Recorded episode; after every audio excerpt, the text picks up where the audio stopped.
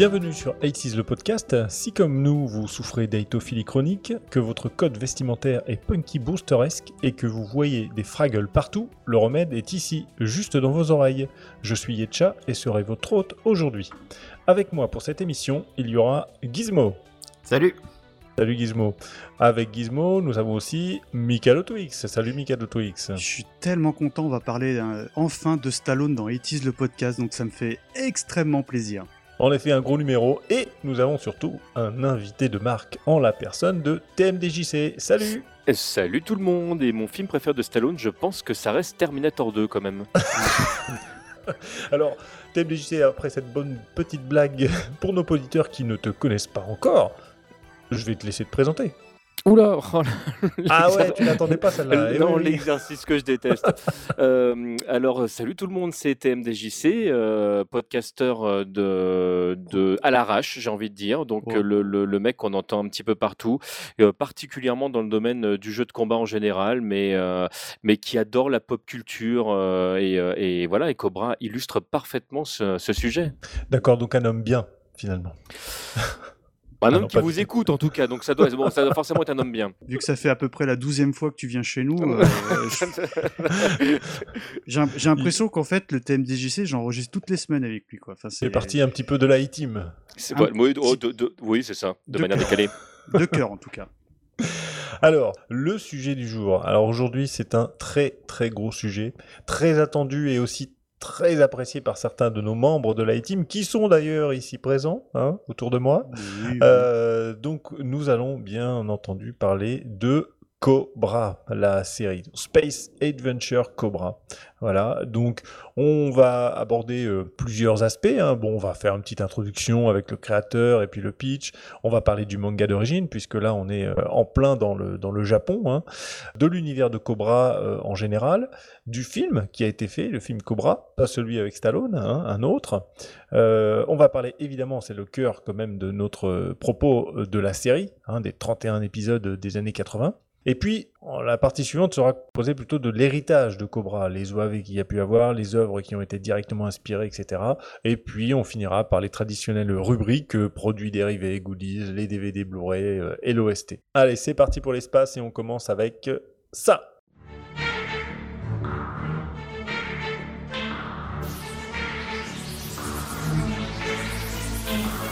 Venu du nulle part, c'est Cobra plus vif que le serpent, c'est Cobra. Personne ne l'aperçoit, c'est Cobra. Qui vient pour nous aider, Cobra.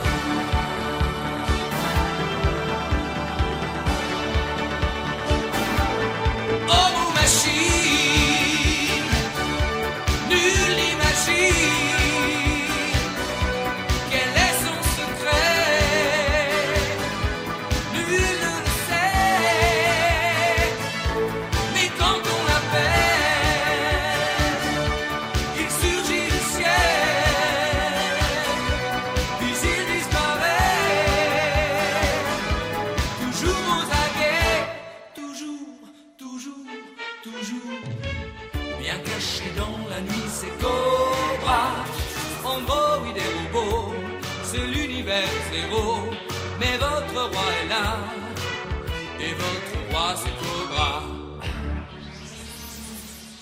suis sûr que vous avez tous chantonné avec nous, hein. c'est difficile de faire autrement avec ce générique vraiment euh, inoubliable.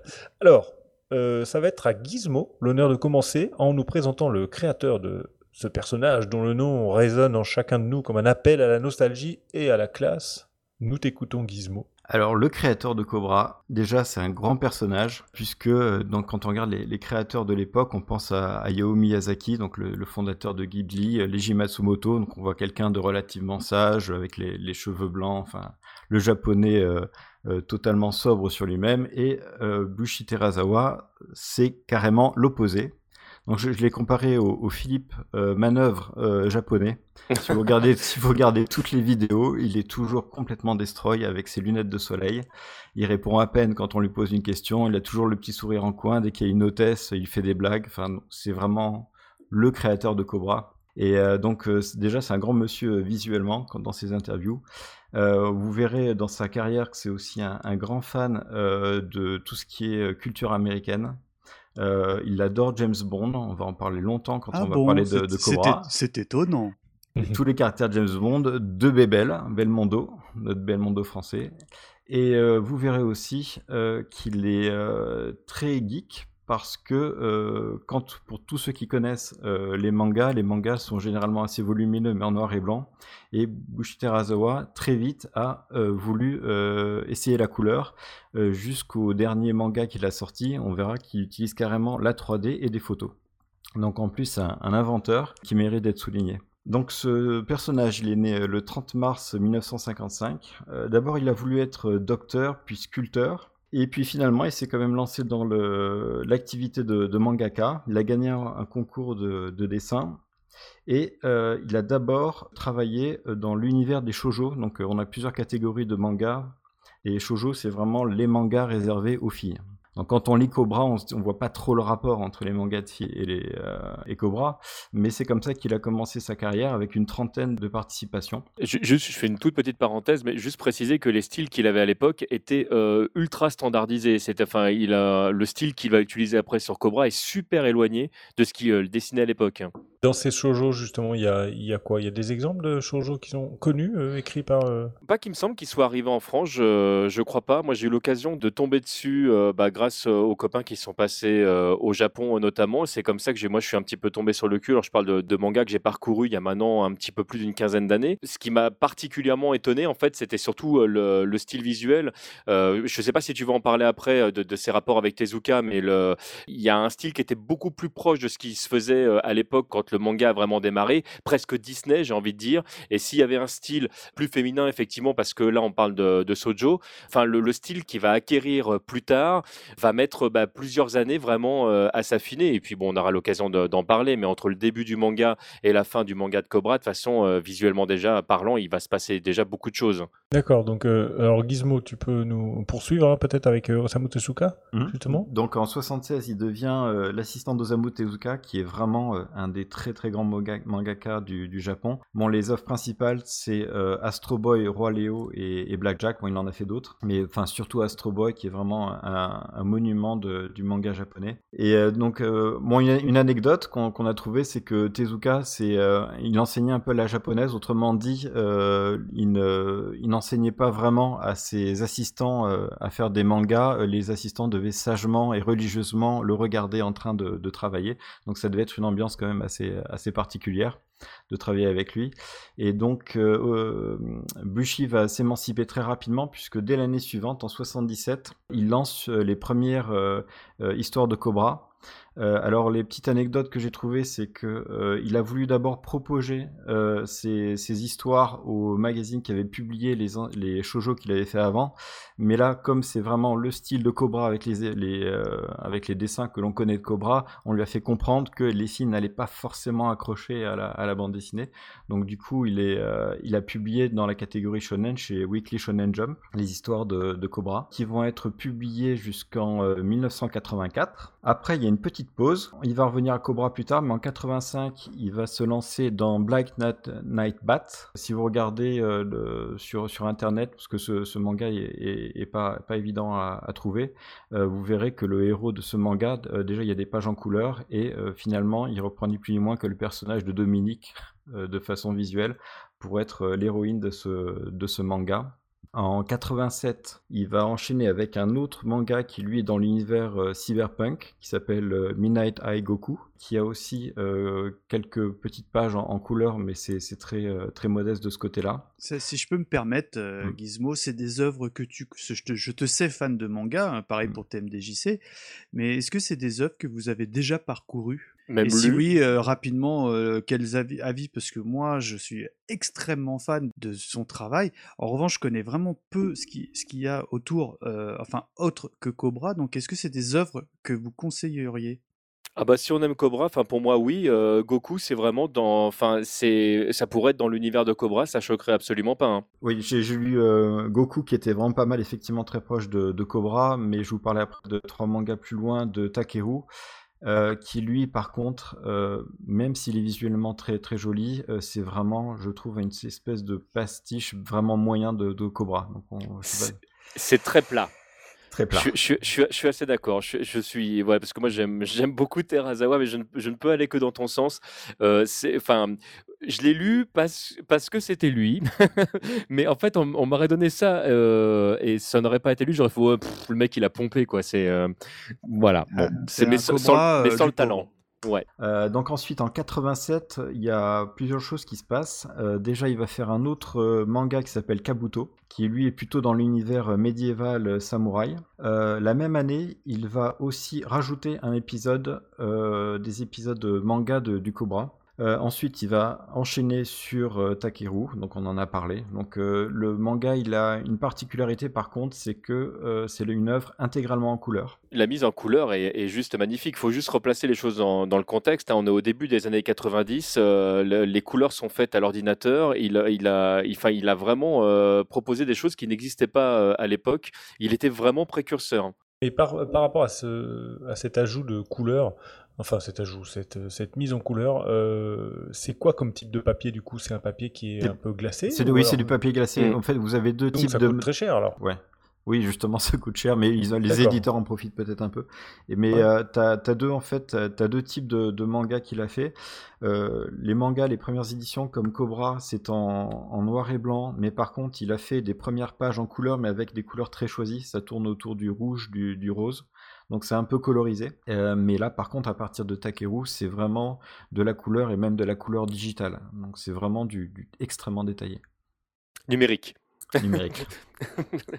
Moi, j'aime pas trop personnellement, mais bon, après, on pourra en discuter. Ça, euh, ça, a vieilli, j'en conviens. Hein. Mais il faut juste rappeler à l'époque où c'est sorti et, ce qu'on était capable de faire. Enfin, c'est juste voilà, je remets les choses dans le ah, contexte. On est d'accord. Mais aujourd'hui, euh, je trouve, hein, parce que évidemment j'ai tout lu, tout regardé, je prends beaucoup plus de plaisir à lire les versions euh, entre guillemets old school noir et blanc que ce qui se fait plus récemment en couleur. Quand, Je sens que le gars il a découvert Photoshop et il s'amusait dessus. Mais quand tu regardes, c'est mon avis. Hein. Non, mais je comprends. Quand tu regardes le travail, par exemple, de mangaka comme, euh, comme Shiro, qui, qui ont, euh, pareil, au, même moment, en fait, qui ont été vraiment des précurseurs parce qu'ils se sont vraiment lancés à fond dans le numérique euh, en, termes de, coloration et de ce qu'ils pouvaient proposer. Tu regardes certains de leurs artbooks aujourd'hui, tu fais Ah, ça pique un peu. Mais quand c'est sorti à l'époque, moi, je me souviens, je, faisais mes, mes, mes, cours chez Tonkam, mais je bavais comme un malade. Je me dis Mais, mais c'est trop bien, on fera jamais mieux, c'est exceptionnel. On, on est d'accord. Après, moi, j'ai une petite question parce que ce qui m'a toujours fasciné dans l'univers de Cobra, c'est les femmes. Parce que, esthétiquement parlant, c'est, même encore aujourd'hui, c'est impressionnant de qualité. Alors, est-ce que euh, vous avez, euh, évidemment, euh, Gizmo, une idée de pourquoi c'est une telle fascination pour, pour les, la jante féminine? Alors j'interromps juste un instant euh, en disant que Michael veut dire que les femmes sont hyper bien gaulées. Donc, oh, la réponse. J'ai pas dit ça. bah, c'est un peu ça, parce qu'elles sont hyper bien gaulées quand même. c'est maintenant qu'on parle des, des cache-colles ou pas du tout? Ben, Moi, au-delà des femmes, ce que j'aime beaucoup, c'est l'angle de cadrage qu'il met pour les femmes. Évidemment. Et là, on a tous, on a tous des. Qu'est-ce qu'on dit on, a, on, a, une ima on a une image qui arrive devant les yeux. dans la tête, voilà, c'est ça. alors, donc, euh, Gizmo, donc, tu nous as parlé de pas mal de, de, mangas, euh, une carrière quand même assez riche pour euh, Terazawa. Mm. Est-ce qu'il y a encore un, une œuvre dont tu veux parler avant de, nous parler peut-être du pitch de, Deux choses qui vont reboucler sur, sur l'actualité. déjà, Cobra. On l'a pas trop bien vendu en France. On n'a on, pas insisté sur le fait que c'était des, épisodes inédits, mais il a ressorti des Cobras dans les années 2000. Donc des, mangas, 11 volumes qui sont sortis, qui sont intégralement en couleur et donc sur papier glacé. Par contre, à l'intérieur de ces 11 volumes, vous avez 5 qui sont exactement les mangas des années 80 mais qui ont été colorisés. Enfin, en tout cas pour les fans de Cobra, euh, sachez que dans cette édition, je crois qu'ils l'ont classé hors connexion, mais vous avez le fameux, l'énorme, euh, Ball qui est édité euh, en version ah. couleur. Et rien que pour ça. rien que pour ça, il faut l'acheter. voilà. il est même nommé en hors série, je crois, genre le E5 ou un truc comme ça. Exactement. Bon, après, juste pour finir avec euh, lui, en 98, euh, j'en parle parce que ça va être réédité, je crois, au courant de l'été. Vous avez ah. un manga qui s'appelle Gun Dragon Sigma qui va sortir. Toujours dans l'univers Cobra. Hein. Toujours. Non, non, non, non. Euh, enfin, c'est du, c'est du cyberpunk, mais c'est pas. Ah oui, non, c'est pas Cobra. Il a pas Cobra. Ah non, il y a pas Cobra dedans. Il y a pas Cobra dedans, mais c'est à peu près le même univers. bon, Cobra. bon, par contre, il a poussé le côté euh, un peu geek technologie très très loin puisque vous avez carrément des décors en 3D et le, les personnages sont photographiés. Donc ce sont des personnages réels, donc c'est un peu du type roman photo, 3D, manga. Alors sur cette euh, Gun Dragon Sigma, qui en effet les images euh, peuvent laisser rêveur, Gizmo tu vas nous parler du pitch maintenant de Cobra, la série Cobra. Alors Cobra, le pitch rapide, donc Cobra est un pirate, mais c'est vraiment un pirate au sens euh, Arsène Lupin. Donc c'est plus un voleur qu'un pirate tel qu'on l'imagine, doté d'une quasi-invincibilité qui restera mystérieuse d'ailleurs dans, toute la série, euh, d'une arme ultra puissante qui est logée dans son bras, le Psychogun, et il se bat aux côtés de Lady, alias Armanoid, contre la guilde des pirates, et le fameux Crystal Boy qui est le gros gros méchant de la série.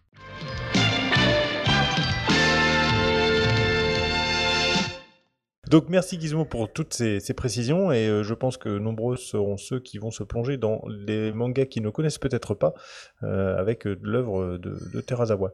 Nous allons donc passer à la deuxième partie, donc le manga d'origine, et je vais redonner la main à Gizmo qui va nous parler un petit peu en détail de ce manga. Alors, ce manga, il se compose de donc d'une première série qui a été publiée au début des années 80, on l'a vu, le dernier volume que vous pouvez trouver, c'est dans les éditions euh, Black Box avec 12, 12 euh, volumes en noir et blanc et quelques pages en, en couleur. Et ça inclut l'histoire qu'il a rajoutée en 1987. Dedans, vous avez plusieurs choses. Vous avez des arcs euh, on appelle ça des arcs en, comics, donc avec des épisodes qui sont répétés sur un, grand nombre de, pages, euh, découpées dans le, manga. Euh, donc... C'est des cycles en fait. C'est ça. En quelque sorte. Des, cycles, et d'ailleurs que vous retrouvez intégralement dans les, dessins animés qui seront, qui seront diffusés dans les années 80.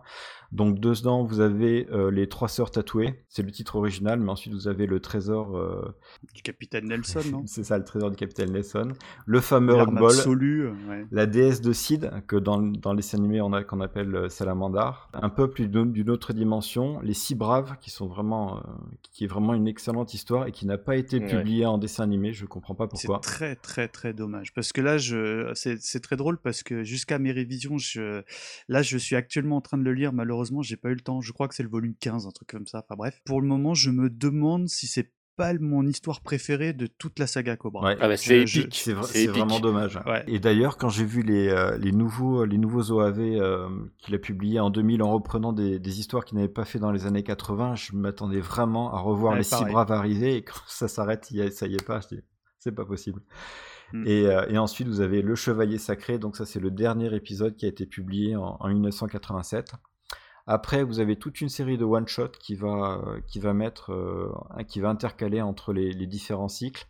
Euh, je vais citer euh, ceux que j'estime être les meilleurs, donc, enfin de mon côté. Donc Mandrade, que j'aime beaucoup. C'est lequel? C'est avec les fleurs? Avec les fleurs. Ah, extraordinaire. extraordinaire. J'adore ce. ce, ce C'est dur d'en parler sans trop spoiler. Ouais, mais, on va en parler après. Mais... Ouais, je pense, ouais. Mandrade, euh, La montagne aux, libellules, que j'aime vraiment beaucoup. Et ensuite, euh, Mikado, je crois que tu aimes bien. Voulez-vous ah, un robot? la, révolte des robots, c'est. Moi, il m'avait euh, marqué à l'époque. Hein. Voilà à peu près pour la, structure des, mangas. Après, on en a parlé déjà. Quand vous regardez les, mangas de Bushi, franchement, vous avez un style extrêmement dynamique. Ça n'a rien à voir en, style visuel avec les, euh, les, mangas qui étaient faits, même, euh, même ceux de, de l'époque. Il a une cap... Ah, je, je, nuancerais un petit peu quand même parce que le, le si s'il a un, un, trait qui lui est propre euh, dans la dynamique des cases, en fait, il s'est énormément inspiré de Tezuka. Hein. Si on met de côté vraiment l'aspect Disney de Tezuka et, et, de son dessin, la manière dont, dont, dont, il va avoir justement de présenter ses histoires, en fait, on sent qu'il avait vraiment beaucoup appris du maître. Ouais, mais avec le, le, style, tu sais, Tezuka, il a quand même, que tu dis le style Disney, il a quand même les grands yeux des, des, personnages. Je trouve que ça, ça casse un peu le. C'est pour ça que je parle vraiment du cadrage, de la manière de, de présenter l'histoire. C'est vraiment en termes de, de, rythme, c'est ce que tu étais en train de mm. dire. Et pour moi, je trouve que le, le, le rythme est très emprunté justement à, à, ce qui se faisait. Il a, il a cette capacité c'est de proposer des histoires qui sont faciles à suivre, qui sont rapides finalement dans l'action, mais où t'as pas l'impression en fait que l'histoire t'est racontée trop vite. Et je trouve que c'est pas c'est pas quelque chose de facile à faire. Bah, il prend son temps aussi quand il faut. exactement. C'est vraiment et, et ensuite on en a parlé de son style qui évolue. Je trouve qu'il a toujours bien dessiné, mais c'est vrai au fur et à mesure que vous lisez les mangas, vous allez voir qu'il va se mettre à rajouter des planches avec page double pour montrer des décors. Et là par contre il n'hésite pas du tout à aller dans le détail. Euh, je ne sais pas si ça, vaut, euh, ça va au niveau du Berserk ou de Lubelblatt euh, que, tel qu'on peut les voir aujourd'hui, mais c'est quand même un niveau de dessin extrêmement détaillé qu'il va nous montrer au fur et à mesure qu'il dessine. Et, oh, par rapport à l'époque, ah oui, Par rapport à l'époque, c'est vraiment très, très poussé. Moi, je ferai une comparaison. Bon, je les ai, c'est de la nostalgie. je prends l'œuvre par exemple de Leiji Matsumoto, qui a un style un peu noir et blanc à la Frank Miller, qui est très valable aussi mais il n'a pas cet aspect euh, dynamique et détaillé que peut avoir euh, Bushi Terazawa. Et franchement, c'est un, un, je trouve un excellent dessinateur. Pour aller dans ton sens, en fait, il a un style qui est très inspiré euh, de, effectivement de, l'école américaine, des, des, des, styles qu'on a retrouvés du côté de chez nous dans Metal Hurlant. Il y a le, style à, la fois américain, mais aussi européen sur, sur certains aspects, et ça a complètement coloré sa, sa, bande dessinée de manière radicalement différente de ce qu'on pouvait lire à l'époque dans les mangas. Mais il y a d'autres, euh, il y a d'autres mangaka qui ont fait ce, chemin-là. Hein. Tu prends Ojo par exemple, euh, qui a, qui a vraiment quitté un, un, style purement, euh, purement japonais vers un style qui est mixte. Quand tu lis City Hunter, quand tu lis Cat Size et que tu vois les, les, débuts et la fin des histoires, tu sens la progression du mangaka. On parlait de Berserk tout à l'heure, mais Miura c'est pareil. Tu regardes ses premières planches et tu regardes ce qu'il fait aujourd'hui. on, est, on est, enfin voilà, ce sont des œuvres. Ça fait partie des, des mangaka en fait qui ont dit ok bon, on a un style au Japon. Mais moi, il n'y a pas que ça que j'aime. J'ai envie d'aller chercher d'autres choses et, et, de les proposer sur le sol japonais. Et donc, ils ont, ils ont amené dans leur univers des choses qu'on voyait pas du tout avant. Et, et sinon, pour Cobra, il y a trois choses que je voudrais rajouter. On en a déjà parlé, c'est les femmes, puisqu'elles sont extrêmement montrées, dénudées dans, dans, tous ces, ces mangas. C'est quand même une, une première, de, même si vous avez les sylvides qui étaient, qui étaient bien exposés dans Albator, c'est quand même une façon très très particulière de montrer les, femmes. Elles avaient, des, elles avaient des robes, non? De mémoire. Ouais, mais c'est très, elles sont assez sexy aussi. Ah, dans un côté sexy, oui, c'est vrai, c'est vrai. Mais, pas autant que dans Cobra, quand même. Enfin, côté sexy comme une vieille mémé un peu quand même, non? Enfin... Non. oh. attends, attends, attends, tu vas tu... commence pas à critiquer Albator là maintenant. Tu sais, c'est c'est la réunion de vieux, vieux nerds qui comparent les Sylvides aux femmes dans Cobra quoi. Il, eh, mais il y a pas photo les enfants là. Moi je suis team femme Cobra quoi, direct, non? Oui, bien sûr. Et puis euh, moi j'aime bien parce que des fois elles mettent des cagoules. non, ça c'est dans les derniers, là où il se lâche. Ah oui, il se fait plaisir sur, la fin. Et euh, autre chose à, dire avec lui, c'est que c'est un amoureux inconditionnel de James Bond. Je vais prendre une rubrique dans, dans l'émission qui sera les références de Terazawa et vous verrez que James Bond, mais plusieurs volumes de James Bond sont quasiment euh, repris dans les histoires de Cobra. Donc c'est un, grand grand fan de James Bond qui rend hommage en permanence. Et là-dessus, euh, il y a quand même deux choses à, à dire, c'est que il insère aussi dans sa bande dessinée de la violence, puisque Cobra tombe très souvent amoureux des femmes, mais par contre il n'hésite pas une seule seconde à les trucider. Il doit tuer un nombre incalculable de femmes. Ouais, mais il jette une rose.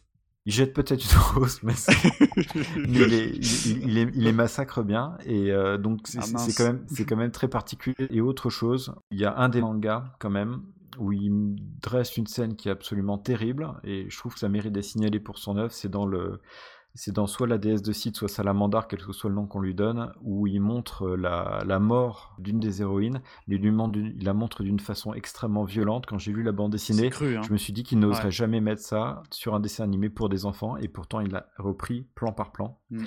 Euh, et, ça aussi, ça a signalé. Donc voilà à peu près ce que j'avais en, tout cas à dire sur le style de la bande dessinée.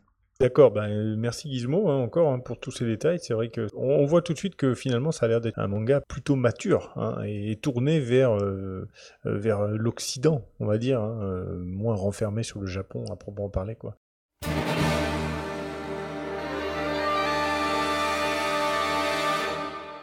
Nous allons passer à la troisième partie à savoir l'univers de Cobra. L'univers de Cobra, il y a plein de choses. Hein. Bien sûr, il y a Cobra, mais il y a plein d'autres choses. Et je crois que de Twix euh, va commencer par nous parler du personnage Cobra en personne. Alors, donc Sylvester Stallone est né en 1900. Alors, avant de commencer, j'aimerais quand même faire une, une grosse dédicace au site euh, cobraworld.net, qui est, je trouve, d'ailleurs, ça fait un paquet d'années que je suis ce site en fan de Cobra, qui est une mine d'or. Je, vraiment, je, je, leur fais un gros big up parce que au niveau euh, recherche, référence, euh, comparaison, enfin tout ce qu'on est en train d'évoquer, pour moi, c'est le site francophone, peut-être même au-delà de ça, parce que mondial, on peut le dire. On peut le dire, il y a tout. Tu tapes Cobra euh, Pirate sur internet, euh, tu tombes sur ce site. Donc, euh, chers amis du site, si vous nous écoutez, je profite de cette antenne pour vous féliciter parce que je n'ai pas hésité à prendre quelques menus infos de votre site de qualité. Voilà. Donc, pour en revenir à Cobra, une chose qui m'interpellait moi à l'époque, c'est que Cobra, on le connaît, il est badass, il a un rayon delta comme on disait, parce que moi le Psychogun j'ai connu, mais euh, en France on disait rayon delta. Mais ce qu'on sait moins sur Cobra, c'est l'origine du bonhomme, qui il est, d'où il vient, euh, tout bêtement, son nom de famille. Est-ce que Cobra, c'est son vrai prénom? Donc j'ai essayé de creuser un petit peu l'enquête, et donc faut savoir que évidemment il est d'origine de la Terre. On pense qu'il a entre 30 et 40 ans, on ne sait jamais, parce que vraiment, quand je me suis refait toutes mes révisions, je me suis vraiment mis dans l'optique de dépeindre un peu une cartographie du bonhomme, et c'est très très très compliqué d'avoir des infos, parce que, encore une fois, je vous renvoie sur le site de Cobra World, parce que sur le site, ils nous disent, bah, évidemment, qu'on on parle dans les, je crois même dans le premier épisode, on voit sa tombe hein, parce que Cobra, mmh c'est euh, quand même, on l'a dit longuement, un pirate de l'espace. Hein, euh. on pense qu'il est né en 2303 et sur sa tombe, en tout cas, c'est écrit qu'il est mort en 2355. Mais euh, c'est difficile d'avoir des infos parce que je ne vais pas rentrer dans les détails parce que ça n'a pas d'importance ici, mais d'un épisode à l'autre ou d'un manga à l'autre, euh, les pistes sont complètement brouillées parce que des fois on peut même faire des sauts, euh, voire 600-700 ans plus loin. Ouais, en, tant 3000 et des brouettes à un moment donné. Donc en tout cas, ce qu'on s'accorde, les internets entre guillemets, s'accordent à dire, c'est que Cobra est né, on va dire, au début du 24e siècle, probablement à New York. Et de son enfance, bah, c'est simple, on ne sait absolument rien. Le cobra que l'on connaît n'a apparemment ni famille ou n'en a plus. Et lorsque Armanoïde, je crois que c'est dans un des mangas, Gizmo, tu me, tu me confirmeras, souhaite lire son passé à ah travers un des, des, fameux livres voyageurs, et bien évidemment, il en empêche. Vraiment, il refuse. Et ça, je trouve que ça joue complètement sur le mythe de Cobra parce que tous, on s'accorde à dire qu'on connaît Cobra, mais on ne sait pas qui est Cobra. Exactement. Et il entretient le mythe lui-même. C'est extraordinaire. Moi, je, je, suis frustré en même temps que je suis fan pour en revenir un petit peu à sa fiche, on sait qu'il fait entre 1m92 et 1m93, qu'il fait 95 kg, euh, qu'il a les yeux verts. Évidemment, sa profession, c'est un pirate, un voleur et même un dragueur, n'ayons pas peur des termes. Alors, ce qui est intéressant, et ça, pareil, ça sera absolument jamais développé, c'est que euh, Cobra a certaines aptitudes. Il court le 100 mètres en 5 secondes, il peut soulever jusqu'à 500 kg, et chose intéressante, c'est qu'il a la prime sur sa tête la plus forte de l'univers, à savoir 3 millions de dollars. Il paraît peu. faut, faut remettre les choses dans le contexte à l'époque. Hein. C'est une, énorme somme dans le futur. C'est ça, oui. One million dollars. Excusez-moi. Les références. Pour en parler un petit peu du Psychogun, donc, euh, ou le rayon delta, comme on, l'appelait dans notre série, Cobra doit avoir 18-20 ans. Rappelez-vous, c'était avant qu'il change son visage quand il avait. Euh, bon, moi je trouve qu'il a le même visage, mais c'est juste les cheveux qui sont un peu évidemment plus longs. Oh non Tu trouves qu'il a pas du Ah, mais il a pas du tout la même tête. D'ailleurs, si, on peut faire une parenthèse là-dessus, le, si on, on, doit parler justement des différences entre le manga et l'animé à ce niveau-là, le visage d'origine euh, de Cobra, il est très inspiré de personnages comme Albator. C'est euh, ah euh, c'est vraiment le. Il manque que la balafre. Hein. Voilà, c'est le beau ténébreux, tout, etc. Et, et de, de, ce qui est sous-entendu, il avait certainement d'ailleurs une manière d'être qui était différent lorsqu'il avait un autre visage. Et le fait d'avoir changé de visage a certainement dû changer également sa psychologie. Ce que je voulais appuyer, c'est qu'il y a quelque chose qui n'existe pas dans le, le dessin animé et qu'on voit vraiment dans le manga, c'est que les premiers premières planches de Cobra, le personnage est laid quand même. Il a un long menton, il a un pif énorme. Tout ça va s'affiner en fait avec euh, le, trait de Terazawa par la suite. Quand on dit au départ bah, qu'il a changé son visage de manière vraiment à, casser le personnage d'origine, qui était donc le beau ténébreux, c'est vraiment marqué, je trouve, dans le manga, où on se retrouve avec un personnage qui est presque un anti-héros. Et quand on découvre ce personnage-là, on se dit mais où est-ce qu'il va nous emmener en fait? Et quand on voit ce que devient Cobra après, parce que Cobra en fait finalement, il a une belle gueule, euh, même si euh, avant il avait le, côté stéréotypé japonais euh, du héros ténébreux. là, il se retrouve, on se retrouve effectivement avec voilà, tout le monde, je pense, connaît cette anecdote avec la tronche de bébé. C'est le coureur et, ça marche et ça marche auprès d'agentes féminines au sein du manga, exactement. Tu résumes bien la chose parce que bon, pour en revenir à cette histoire de Psychogun, donc il, il va se retrouver un jour face à un terrible barbare armé d'une hache. On l'apprend dans un des mangas, malheureusement, qui est pas du tout dans le dessin animé. Évidemment, j'ai oublié le nom parce qu'il y a quand même beaucoup, beaucoup d'épisodes. Il voyage sur une planète où il rencontre plus ou moins le diable. Et en fait, il les fait euh, voyager à travers leur propre peur. Et c'est là qu'on voit ce fameux barbare qui lui tranche le bras gauche on apprendra par la suite que ce barbare, c'est un des grands méchants de l'univers Cobra qu'on évoquera bien évidemment. ah, tu vas spoiler ça? Donc euh, évidemment, Cobra sans son bras, bah c'est pas Cobra, hein. donc euh, on sait bah que c'est le Elle est bonne, On va mettre un buzz rien que pour toi. Quoi. Donc le professeur Tetsuyin, c'est un savant vivant au Japon, bien évidemment. Hein. De par euh, les facultés euh, psychiques de Cobra, lui implantera ce qu'on appellera le cultissime Psychogun.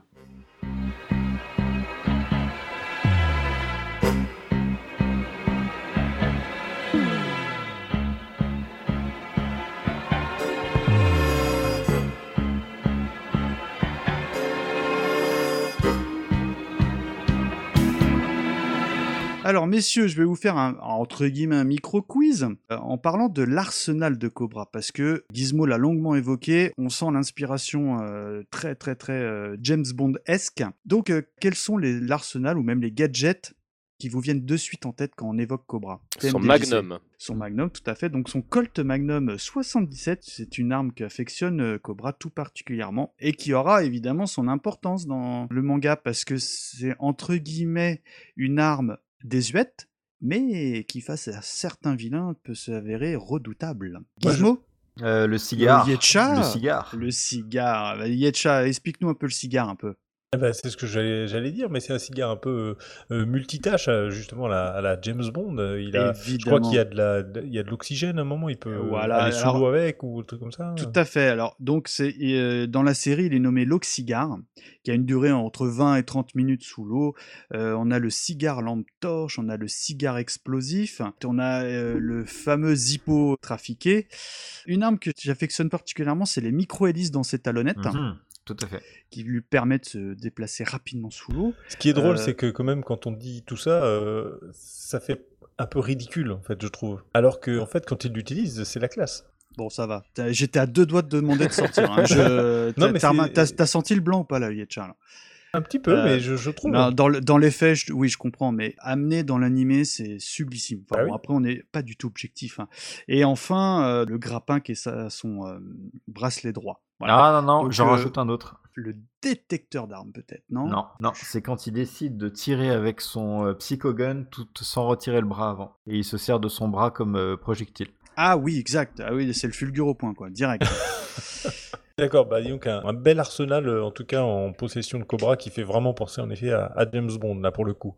Alors, pour la suite, bon, assez parlé de, de mecs, hein, on va parler un petit peu des, des femmes ou, ou presque, euh, en tout cas des, corps de femmes. Euh, Michael Twix, tu vas nous parler d'Armanoïde. Ou Lady, ou euh, Armaroid euh, slash euh, tout ce que vous voulez. Mais traditionnellement, on va rester sur Armanoid parce que c'était euh, tel qu'elle était nommée dans le dessin animé, mais je sais que les puristes diront Lady.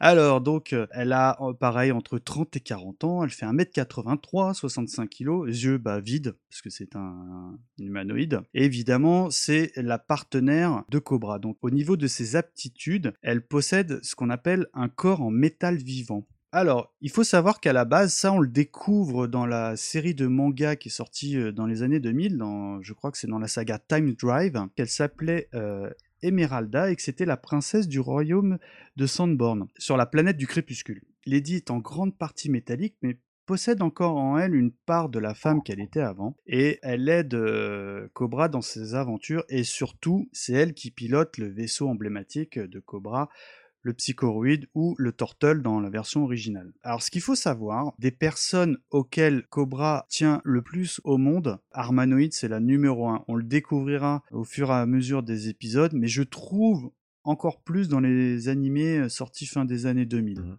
Ce qu'il faut savoir, c'est que le corps est fait en live metal. C'est une technologie qui a été héritée de l'ancienne civilisation de Mars. C'est un corps quasi unique qui lui permet de résister à de nombreuses attaques, type pistolet, laser, piqûre, azote liquide.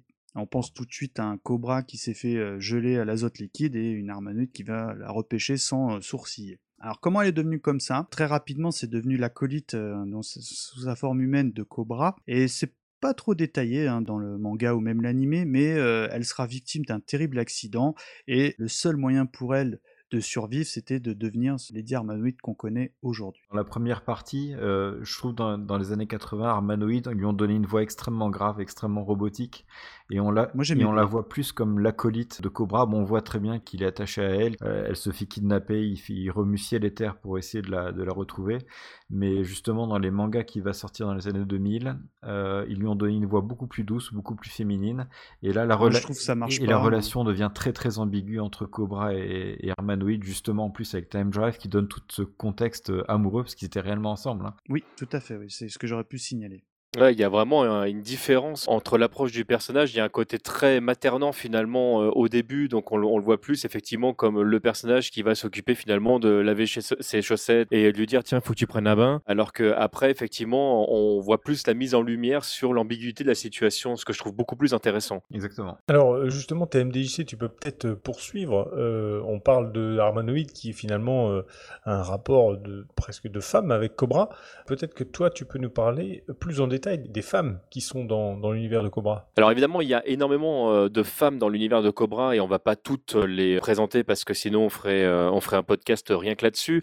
Il y a deux choses que je voudrais mettre en lumière et la première qui est évidente, on en parlait tout à l'heure, tous les personnages qui vont avoir une importance, que les personnages soient des gentils ou des méchants quand ils sont féminins, sont forcément bien taillés. À chaque fois qu'ils dessinent une femme, il faut forcément en fait qu'elle ait une jolie poitrine, il faut forcément qu'elle ait des hanches.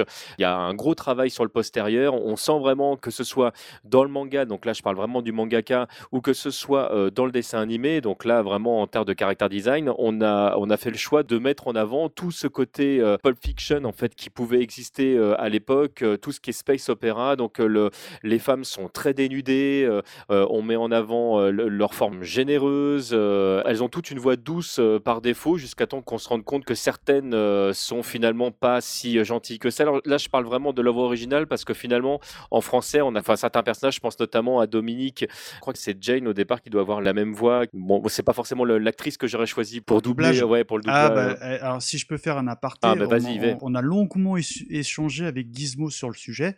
Bon, je voulais en parler un petit peu dans tout ce qui est rubrique OST, mais là ça s'y prête totalement. À titre perso, moi je trouve que les femmes dans l'œuvre de Cobra, t'as la, on va dire un peu la gourdasse, mais euh, je trouve que t'en as beaucoup, hein, de la majorité qui sont ce qu'on dit aujourd'hui plutôt badass, tu vois. Elles sont extrêmement euh, bien fichues, mais euh, bon, elles prennent le fusil, enfin tout va bien.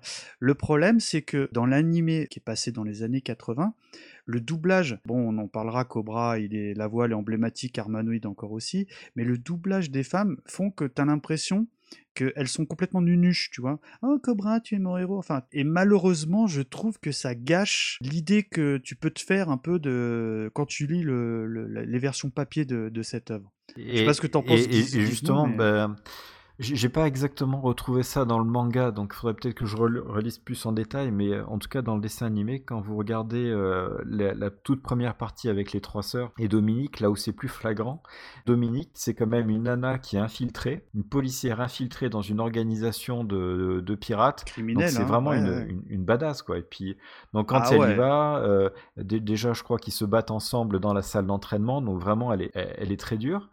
Mais à partir du moment où il s'allie et qu'elle tombe amoureuse de lui, il y a même le ton de sa voix qui change et tout son côté badass en deux secondes disparaît et elle devient. C'est ça. Et, là, je comprends plus. Mièvre, ça devient, ça devient mièvre.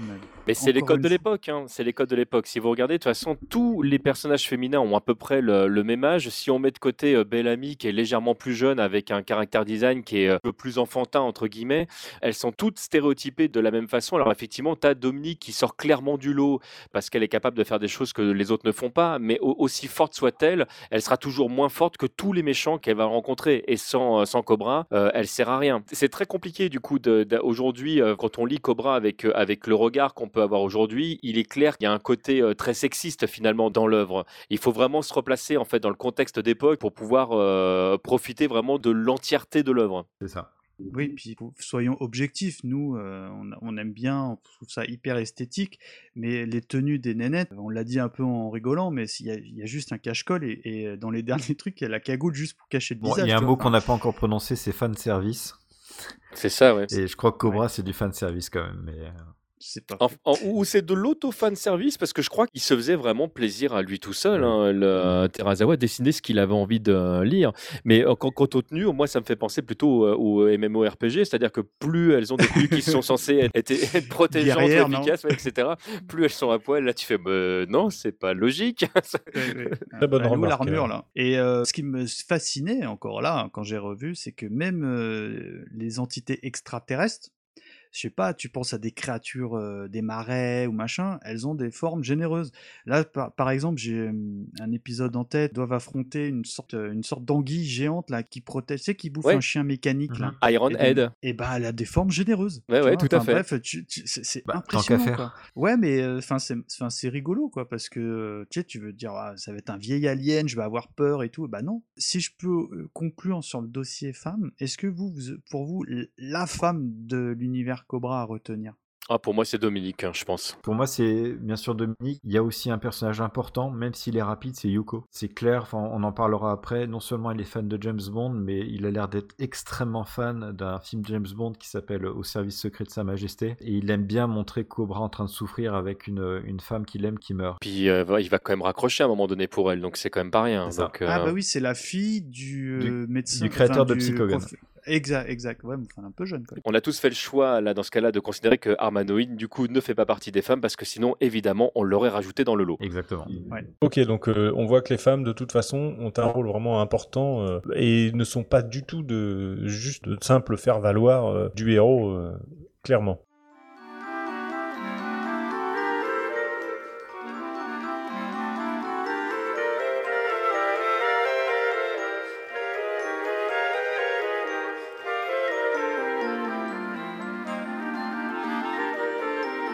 Donc, euh, on va passer peut-être au vilain. Hein, parce que un bon, un bon manga, un bon dessin animé ne serait rien sans ces vilains.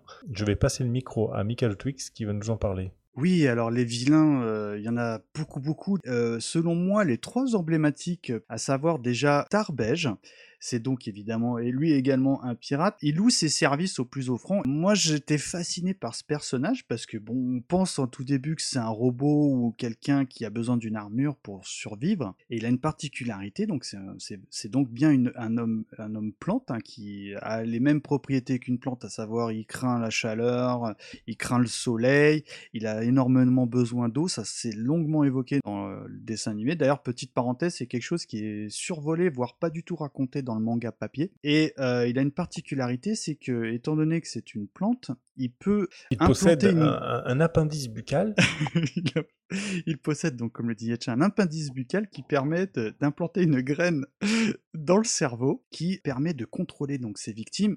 Malheureusement, cette graine prend racine et euh, à court terme, voire à très court terme, euh, bah, tue tout simplement ses victimes. Ensuite, on va parler d'un autre grand méchant. Attention, spoil, donc warning spoil, je vais vous parler de Salamandar. Salamandar, d'un point de vue visuel, on dirait un samouraï, hein, ni plus ni moins. J'ai pas l'explication, j'ai pas trouvé. C'est le grand chef suprême de la guilde des pirates. En tout cas, il est présenté comme tel dans le dessin animé. Et il est protégé par quatre gardes du corps qui forment un bouclier invisible. je sais pas vous les amis, mais moi je trouvais que c'était méga la classe à l'époque. Donc évidemment Cobra essaye de l'éliminer. On pense qu'il a réussi, mais Salamandar réapparaît plus tard dans le dessin animé. Et en fait, on s'apercevra, attention spoil, que en fait c'était euh, l'esprit d'Adolf Hitler qui était euh, complètement greffé euh, à une machine qui entretenait non pas son corps mais son esprit. Ce qu'ils n'ont pas mis dans le dessin animé d'ailleurs. Et voilà, c'est ce que j'allais souligner. Alors c'est alors c'est ah, jamais. c'est suggéré. C'est suggéré. Voilà, c'est ce, ce que j'allais dire. C'est jamais évoqué c'est suggéré et tu vois clairement Hitler quand tu mets une pause précise. Mais ça dure, c'est deux plans. C'est subliminal. Alors que dans le manga, au-delà d'être suggéré, as les, vous savez, les fameux drapeaux euh, d'une hauteur folle euh, avec la croix gammée dessus. Enfin, euh, tout est là. Hein. C'est, même pas, suggéré. C'est complètement nommé. Et enfin, je vous ai gardé le meilleur pour la fin. Gizmo, je te laisse répondre. Crystal Boy Crystal Boy, ou l'homme de verre, plus connu sous nos contrées. Alors, l'homme de verre, qu'est-ce que c'est? C'est un homme en verre, mais d'un verre particulier parce qu'il a la particularité de résister à peu près à tout et surtout au rayon delta de Cobra. Et que c'est bien évidemment un des hauts membres, je dirais, peut-être le numéro 2 de la guilde des pirates. Bah, ça dépend à quel moment de l'histoire. Et voilà, bon, on va dire dans le dessin animé. Vraiment, on se concentre sur le dessin animé. Hein. Surtout que c'est très drôle parce qu'il meurt assez rapidement dans le dessin animé. Mais bon, D'ailleurs, on le retrouvera de l'épisode 3 à 8 dans le film. Il fera également de nombreuses, voire très nombreuses apparitions dans les différents mangas. Donc il a une particularité, c'est que dans l'animé, il a une pince crochet qui est une arme redoutable et je crois qu'il y a même un pistolet au milieu de tout cela, si je dis pas d'annerie. Et je trouve qu'il a un design exceptionnel. Je sais pas ce que vous en pensez, c'était MDJC. Ah, il, est, dire, il est supra classe. Et bah voilà. J'adore ce type parce qu'il parle à ma place et il dit les mêmes choses que moi, donc c'est formidable. Donc que dire? Bah, Qu'il a déjà, ça je l'ai appris hein, dans mes révisions, qu'il a déjà rencontré Cobra par le passé. C'est même lui qui lui a tranché le bras. Donc c'était donc le fameux barbare que j'évoquais un peu plus, plus tôt quand je parlais de Cobra. Malgré cela, Cobra avait réussi à le vaincre déjà à l'époque, malgré son bras en moins. Et on ne s'est pas précisément nommé, mais on suppose qu'il a été récupéré par la guilde des pirates pour devenir l'homme de verre tel qu'on le connaît aujourd'hui. Voilà pour les méchants dirons-nous, emblématique. Ouais, juste, j'aurais peut-être rajouté très rapidement euh, Karzal, qui est le seul autre personnage qu'on voit qui a un psychogun. Et je trouve ah que le, duel entre Cobra et lui sont, euh, est vraiment top jusqu'à temps qu'on se rende compte en fait que Cobra est clairement en train de jouer la, comédie pour obtenir des informations et que clairement il n'y a, pas, a pas photo entre les deux. Et j'ai bien aimé ça. C'est marrant, moi je ne l'ai pas retenu parce que euh, je trouve que par rapport aux autres méchants ou même aux autres personnages de la série, je trouve que visuellement c'est le plus daté. Ah oui, c'est sûr. Tu, tu, sens qu'on est dans les années 80 parce que esthétiquement, bon, là, évidemment, un peu évoqué, vous avez bien compris qu'on était hyper client, mais visuellement, je trouve que c'est celui qui aujourd'hui fait vraiment tâche, quoi. T'as l'impression de voir un épisode de Galaxy Ranger un peu, tu vois. C'est un sous-Cobra, et c'est ça que j'aimais bien chez lui. C'est le côté du genre, en fait, on, sent que le mec, enfin, je veux dire, il a quand même choisi euh, un psychogun, enfin, il a enfin, on, sent que le mec, il, a envie de dépasser le maître, sauf que, bon, bah, il a pas choisi ah le bon chemin. Il, est clairement dessous. Hein. Voilà. parce que c'est un flic, mais c'est un flic véreux. Et pourtant, il a des lunettes de soleil. Attention. so 80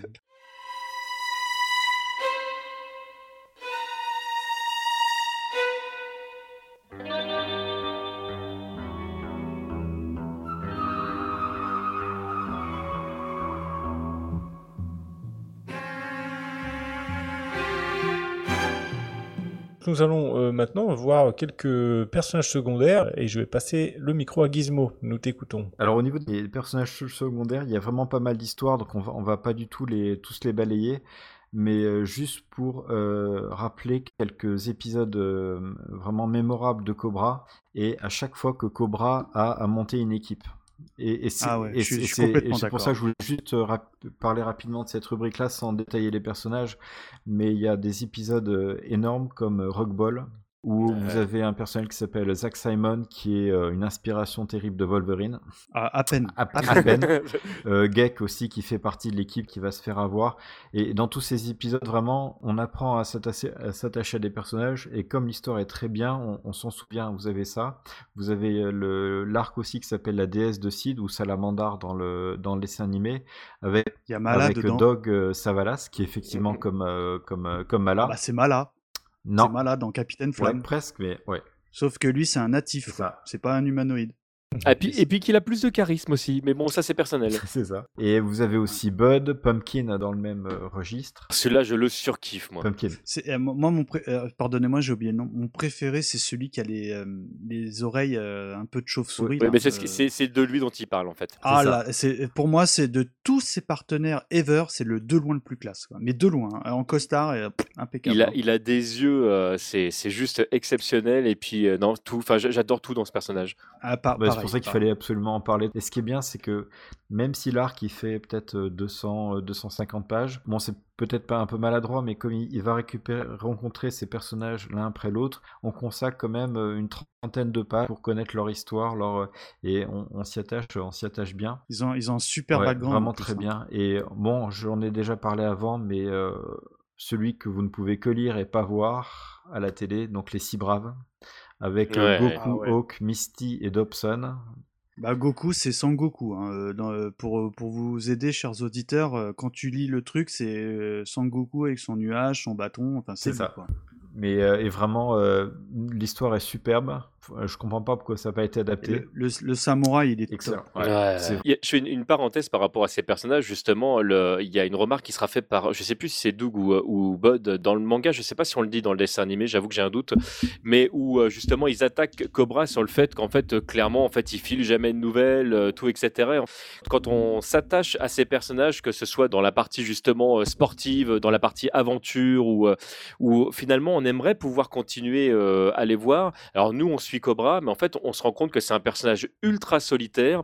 Et, euh, même si l'amitié est une chose importante pour lui, il ne vit euh, que pour lui et par lui. Et c'est cette frustration qu'il impose aux autres et qui va aussi imposer au lecteur ou au visionneur de ses aventures, parce que on, laisse pas le choix. Effectivement, si à un moment donné il y a des personnages qui vous ont plu, eh ben c'est des, personnages qu'il va falloir laisser de côté, parce que si vous les suivez Cobra, c'est un solitaire. Mais euh, il est solitaire, mais comme tu l'as souligné, il est fidèle en amitié. Hein. Tout à fait. tu as même un épisode qui s'appelle Une vieille promesse. Hein. Et dans les personnages secondaires, cette fois-ci, ce ne sont pas des alliés ou des compagnons, voire des ennemis. C'est dans un épisode, euh, c'est un one-shot, c'est pas un arc que j'aime beaucoup qui s'appelle La montagne aux libellules. Et mmh. là encore, je me demande si Tarantino serait pas allé euh, s'inspirer de Cobra, puisque l'histoire est quasiment la même que les huit salopards. c'est vrai.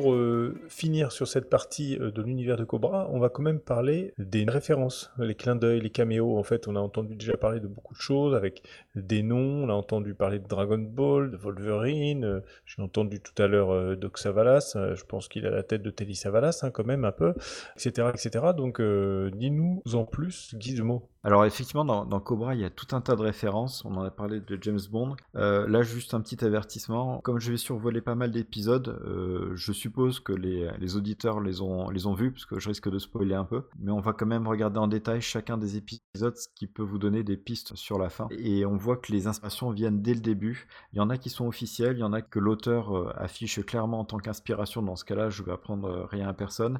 Il y en a d'autres, c'est extrêmement subtil, et je vais jongler entre le manga euh, papier et le dessin animé. Et vous allez voir qu'il y a des références absolument partout. Et ça commence avec le tout premier épisode, donc dans l'ordre chronologique, avec la renaissance de Cobra. On s'est tous demandé quelles étaient les similitudes entre Total Recall et Cobra. En fait, ils s'inspirent exactement tous les deux de la même œuvre qui s'appelle Le souvenir à vendre de Philippe Cadic. Puisque dans le premier épisode, euh, Cobra est un employé de bureau euh, standard. Il ne sait absolument pas qui il est, et c'est le fait de faire. Il n'a pas, il veut faire un voyage réel, mais il est complètement fauché, il n'a pas les moyens, et donc euh, il va dans une agence qui va lui faire faire un rêve virtuel, comme dans Total Recall, avec une aventure. Donc lui, il veut être un agent secret qui a plein de femmes autour de lui. Ça ne s'étonnera personne. Et c'est le fait de se connecter à cette machine qui va lui redonner son identité de Cobra. Quand j'étais gamin, quand j'avais vu Total Recall, j'avais dit oh c'est Cobra, enfin tu vois, j'avais halluciné. Hein.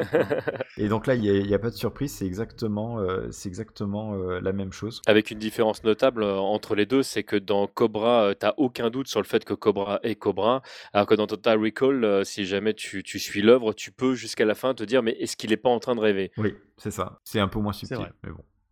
Euh, ensuite, quand vous arrivez dans la, toujours dans ce, premier arc, vous avez la base qu'on a vue avec Sandra et donc la base euh, enneigée. Toute cette base, artificiellement, toute cette base ainsi que la poursuite, c'est directement inspiré de James Bond au service secret de Sa Majesté. Vous verrez ah que dans tout Cobra, ce film-là, il inspire énormément et il a pompé hmm. allègrement sur ce film-là. Il doit l'adorer. Donc là, c'est clairement inspiré de, cette partie-là. Lady euh, ressemble énormément au robot de Metropolis de Fritz Lang. Ah bah à peine. Les costumes des femmes, euh, généralement, alors euh, on, en, on parle pour le l'art qui s'appelle Les Trois Sœurs Tatouées, mm. mais Bushi Terazawa a dit de toute façon pour tout ce qui est euh, design des femmes, il s'est énormément inspiré de l'œuvre Barbarella, et donc tout le, fait de montrer des femmes dénudées avec un minimum, avec des lanières un peu partout, vient directement de ce film-là. Il se cache absolument pas de cette inspiration-là. la Guilde des Pirates, c'est aussi une transposition du Spectre de 007. Pendant pas ah. mal d'épisodes de James Bond, c'est vraiment l'arlésienne, c'est le mal méchant, la grosse organisation. Et dans Cobra, c'est exactement la même chose, sauf qu'on l'appelait la guilde des pirates. Et d'ailleurs, dans le pilote, ils l'ont appelé euh, le côté obscur, ce qui m'a fait rigoler.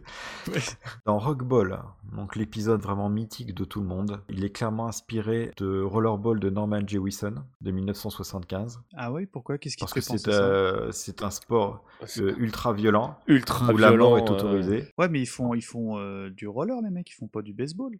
Oui, ah, oui, mais ah non, mais c'est inspiré. C'est inspiré. mais c'est clairement inspiré de, de cette, de cette œuvre-là. Et euh, si vous regardez Rollerball avec euh, le début où euh, finalement c'est très violent et ça finit complètement barré à la fin, où finalement on autorise les meurtres pendant la, la, dernière séance. C'est la même chose dans Cobra. Hein. Cobra, c'est exactement la même exact. chose. Euh, ensuite, vous avez bien sûr l'apparition de Wolverine. Donc, si vous regardez les, dates collent tout à fait. Wolverine a été créé en 1974, donc bien avant Cobra.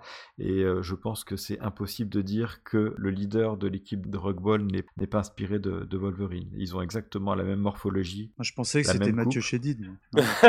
Alors maintenant, je passe euh, du côté dessin animé, où une scène qui n'est pas présente, je vérifiais dans le manga, c'est pas dans le manga papier, mais dans le dessin animé, ils se sont amusés à reprendre Han Solo dans la scène du ah bar. Non seulement ils l'ont repris, mais euh, la chose amusante, c'est qu'ils lui ont mis le même costume, ils lui ont mis exactement la même pose que dans La Garde des Étoiles quand il veut saisir son Colt pour tuer Grido. et il lui donne la même pose dans la boîte de nuit, mais étant donné que la boîte de nuit, il n'est ni assis ni en train de discuter avec quelqu'un, la pose est totalement ridicule. Mais c'est euh, La Garde des Étoiles qui est ils, se sont, fait, plaisir. Ensuite, vous avez La tombe sous la mer. Là encore, il s'est euh, inspiré de James Bond, parce que vous avez une scène entière de Opération Tonnerre avec une bataille sous-marine qui est reprise. Là, pareil, il s'est absolument pas gêné. Et si vous regardez toutes les interviews de Terazawa sur Internet et sur YouTube, il dit clairement que Opération Tonnerre est le film qui a révélé pour lui l'idée de Cobra parmi les James Bond. James Bond, au service secret de Sa Majesté, vous avez bien sûr Doc Savalas. Donc là, pour pas qu'il y ait d'ambiguïté, quand vous regardez ce, film-là, le méchant Blofeld, et, qui est joué par euh, Telly Savalas, est repris dans Cobra, dans la déesse de Sid ou Salamandar. Et au cas où les gens n'auraient pas compris que c'était euh, Telly Savalas, ils ont, lui ont même donné le même nom, donc il s'appelle Doc Savalas ou le Telly Savalas. Bah, c'est un, un clin d'œil d'autant plus fort que, sauf erreur de ma part, il me semble que le doubleur c'est le même euh, dans la version française, non? Ah, je sais pas. Il me semble bien que c'est le, doubleur de Kojak qui fait le doubleur de Doug. Enfin, ah, c'est Bourriquet, c'est la voix de Bourriquet. Il me semble bien. Hein. mais à, à vérifier, il faut vérifier, mais ah bah attends, Yetcha, il vient, de se faire, il vient de se faire. Oui, Bourriquet. Kojak, Barracuda, c'est la voix de Bourriquet. Faut que tu ouais, Henri ah oui. C'est ça. Ah, ah c'est bien ça. Euh, autre inspiration. Alors toi, tu savais pas d'où ça venait. Moi, j'ai, euh, il est tellement inspiré par les, les films. Euh, pour moi, Salamandar, c'est directement inspiré de Dark Vador. Ah, tu crois? Ah ouais, maintenant que tu le dis, c'est vrai, ouais. Petite subtilité, c'est pas que Dark Vador, c'est vraiment la combinaison de Dark Vador et de, l'Empereur quand même. Euh. Pour moi, c'est clairement ah, Star Wars. Ah, et, et regardez la façon dont il vous le fait apparaître en surimpression comme ça, c'est Dark Vador, c'est pas un samouraï. Euh, ensuite, alors pourquoi j'ai dit Dark Vador? Dans l'épisode qui s'appelle Un peuple d'une autre dimension, vous avez directement l'intérieur de l'étoile noire qui est présent dans le manga, puisque dans l'étoile noire épisode 4, quand Obi-Wan Kenobi va dans l'espèce de fosse pour désactiver le champ de comment dire magnétique de l'étoile noire, euh, donc là où il y a l'espèce de passerelle et il y a cet énorme puits, vous avez exactement le même puits, la même passerelle, le même ordinateur dans Cobra. Euh, et euh, ensuite on, arrive à, la fin, dans les six braves, toujours le même, vous avez carrément Zoro qui apparaît dedans. Et alors là, Cocorico, enfin plutôt c'est, non, c'est pas français, c'est ah, pas français, c'est belge. J'ai cru que t'allais. Mais vous avez carrément le sous-marin de Rakam le Rouge qui apparaît dans les six braves. Donc avec le sous-marin en forme de requin et Cobra est dedans. Moi je suis déçu, Gizmo.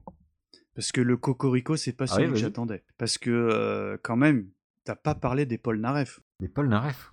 Ah oui. Bah oui. Ah oui, ah, parlons-en des, Paul Naref.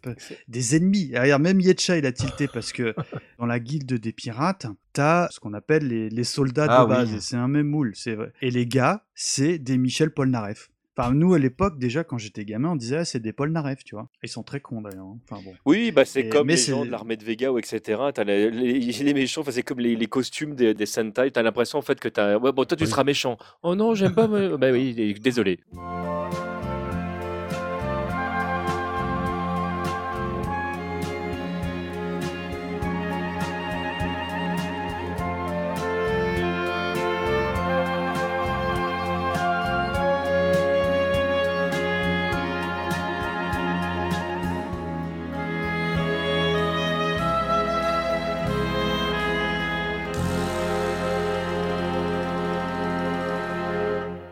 Alors, on va passer euh, à la quatrième partie de cette émission. Et nous allons parler euh, du film qui a été fait, donc le film Cobra. Et c'est TMDJC, notre VIP, qui va nous en dérouler l'histoire, le pitch, tout ça. Euh, le film, euh, il date de 82. En fait, il est sorti sur les écrans nippons euh, le 3 juillet et en fait, il narre le, véritablement le, premier arc dont on parlait tout à l'heure, hein, qui narre l'histoire des filles de Nelson. C'est, on est censé aller vers le vers le, trésor qui dans le manga va être l'arme absolue. Là, le film va prendre un chemin qui est radicalement différent. le film, de toute façon, est très différent de la série. Pour autant, graphiquement, on est dans un graphisme qui, qui est finalement pas très éloigné. Hein, on sent que le film a été, euh, a été précurseur avant. Euh, euh, enfin, il, il, a, il va graphiquement donner ce que va donner la série par la suite, mais autant la série calque de très très près le, manga, autant le film prend clairement ses libertés. D'ailleurs, sauf erreur de ma part, il me semble que Terazawa sera pas super fan du, travail qui sera fait autour du film, et je, pense qu'on n'aura pas tous ici le, le, même point de vue sur, sur l'affect du film. en France, on l'a découvert relativement tard, puisqu'il a été édité en France par le biais de manga vidéo. On l'a découvert dans. Je l'avais, je l'avais découvert comme ça. C'était le tout premier d'ailleurs de cette collection, je m'en souviens. Euh, c'est possible. Sur la, sur la jaquette, Cobra, il a un, il a un costume mais violet. Euh, ouais, c'est tout à fait possible. Oui, tout à fait, ouais, tu as raison. On en parlera, mais il y a de grosses différences entre d'ailleurs la version européenne et, euh, et la version japonaise, ne, serait-ce que par les musiques par exemple. Moi, j'aime bien le, l'angle qui a été pris. Il y a, il y a un côté complètement psychédélique. En fait, le dessin animé, il aurait été fait dans les années 70, que ça m'aurait pas plus étonné que ça, en fait. Il y a, il y a vraiment un choix qui est euh, parfois de montrer ce que peuvent penser ou ressentir les personnages sans les expliquer par le biais d'images où à un moment donné ils vont se retrouver dans le vide euh, et de, ronds et de carrés qui n'ont aucun lien entre eux.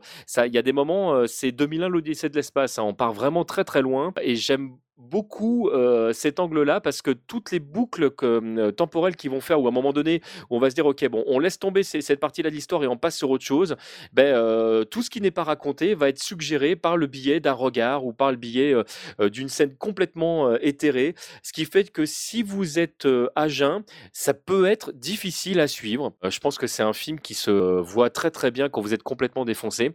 Alors humour mis à part moi c'est vraiment un film qui m'a touché. J'aime l'approche, j'aime le fait que l'amour soit au centre de, de l'histoire et, et, que l'homme de verre ne symbolise plus le, grand ennemi de Cobra, mais la mort elle-même.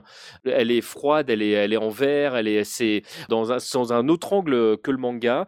Et finalement, Cobra en lui-même n'est pas tout à fait Cobra dans le sens où il a peut-être moins d'importance que l'univers dans lequel il est. Il est complètement spectateur. Du hein. Exactement. T'as l'impression qu'en euh, fait, il, regarde le film comme toi. Hein. Enfin, moi, c'est l'impression que ça. Mais c'est ça. Il n'est pas le, héros qu'on va retrouver après dans le, dans le dessin animé euh, ou qu'on retrouve dans, dans, le manga.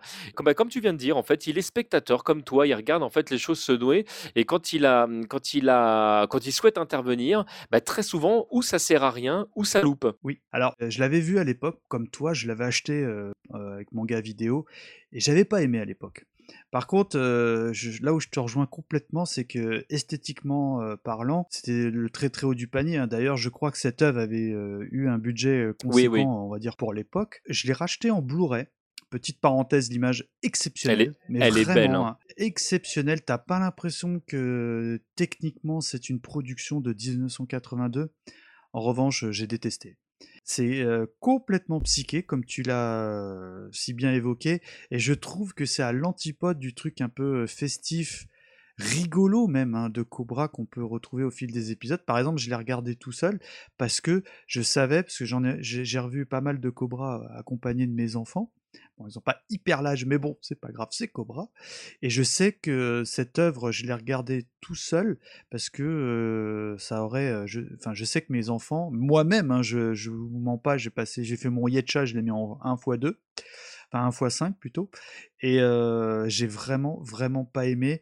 Surtout que ça fait, enfin je pensais que c'était une version live, enfin plus, pardon, une version longue du premier cycle de la série animée. C'est le cas, mais c'est une histoire complètement mmh différente. Ça, parle énormément sentiment. Ce qui est en soi, je comprends quand tu parles de la mort, machin, c'est très joli, mais en revanche, je me suis profondément. pour moi, ce, film, hein. tu, vois, c'est c'est vrai que on n'a pas du tout le dynamisme de la, série télé, mais je le comparais un peu à un peu le Dune de David Lynch ou, ou même, ou même Blade Runner. C'est un truc carrément dans l'ambiance qui t'embarque. Soit tu es compatible, donc euh, Blade Runner c'est un petit clin d'œil à Echa, euh, soit, tu es compatible et tu, te laisses embarquer et puis tu profites du spectacle et t'apprécies, soit tu rentres pas dedans, mais c'est vraiment pour moi une œuvre qui est, même, même avec le packaging, avec la musique, avec l'introduction, qui est fait pour t'embarquer. Par contre, si tu n'embarques pas dans le style, tu vas rester complètement à côté, ça c'est sûr. Bah, Cobra, je pense, peut souffrir, si vous ne l'avez pas vu euh, à l'époque, euh, peut-être de ce genre de trait, c'est-à-dire que aujourd'hui, on a l'habitude en fait qu'on nous raconte les choses beaucoup plus vite, on prend moins le temps de laisser pardon les, les choses s'installer. Et c'est pas une critique, hein, c'est juste euh, juste un fait. Je comprends parfaitement qu'on n'accroche pas à cette, cette vision de, Cobra. Moi, j'avoue qu'elle m'a touché et je l'ai vu et en japonais et en français et j'aime beaucoup le choix des Américains de, manga vidéo parce que comme bien souvent à l'époque, ils ont fait le choix de ne pas racheter la, la, partie audio. Alors quand on parle de la partie audio, c'est pas seulement la musique, hein, c'est également les sons. Donc il y a tout un retravail en fait qui a été fait au niveau des, bruitages et, et, au niveau de la, de la, musique. Et du coup, si vous, si vous écoutez les deux, bon, on voit de grosses différences évidemment entre les deux. Alors musicalement, ça c'est flagrant. Chez nous, en fait, c'est Yellow qui s'occupe de, la, de la bande originale. Alors c'est ah, moi j'ai adoré. C'est pas hein. eux directement dans le sens où en fait c'est des musiques, euh, enfin des chansons qui existaient déjà, mais qui ont euh, du coup qui ont été reprises pour le film. Et ça, ça, je trouve, bah, comme tu dis, tu as adoré, mais moi pareil. Je trouve que ça, ça, ça sert véritablement euh, l'œuvre. Et il y a plein de moments qui sont complètement barrés. Et Yellow, c'est plutôt de la musique électronique. Hein, c'est quand même plus moderne que le moment où a été fait le dessin animé. Pourtant, je trouve que ça colle complètement. Là, on pourrait imaginer écouter du, bah, du Pink Floyd par exemple. Non, non, Yellow fait le taf. Il y a vraiment aucun quiproquo là-dessus. En, plus, euh, le, générique de début euh, est complètement. Bah, c'est psyché parmi les trucs psychés. Et euh, sur une musique de Yellow, parfait. Tu vois, enfin, limite, pour vous faire une, une idée, les auditeurs, si vous dire, bah, je regarde, je sais pas, regardez le générique, je sais qu'il est dispo sur YouTube. Si vous trouvez que c'est hyper barré, bah, c'est que c'est le cas. Voilà.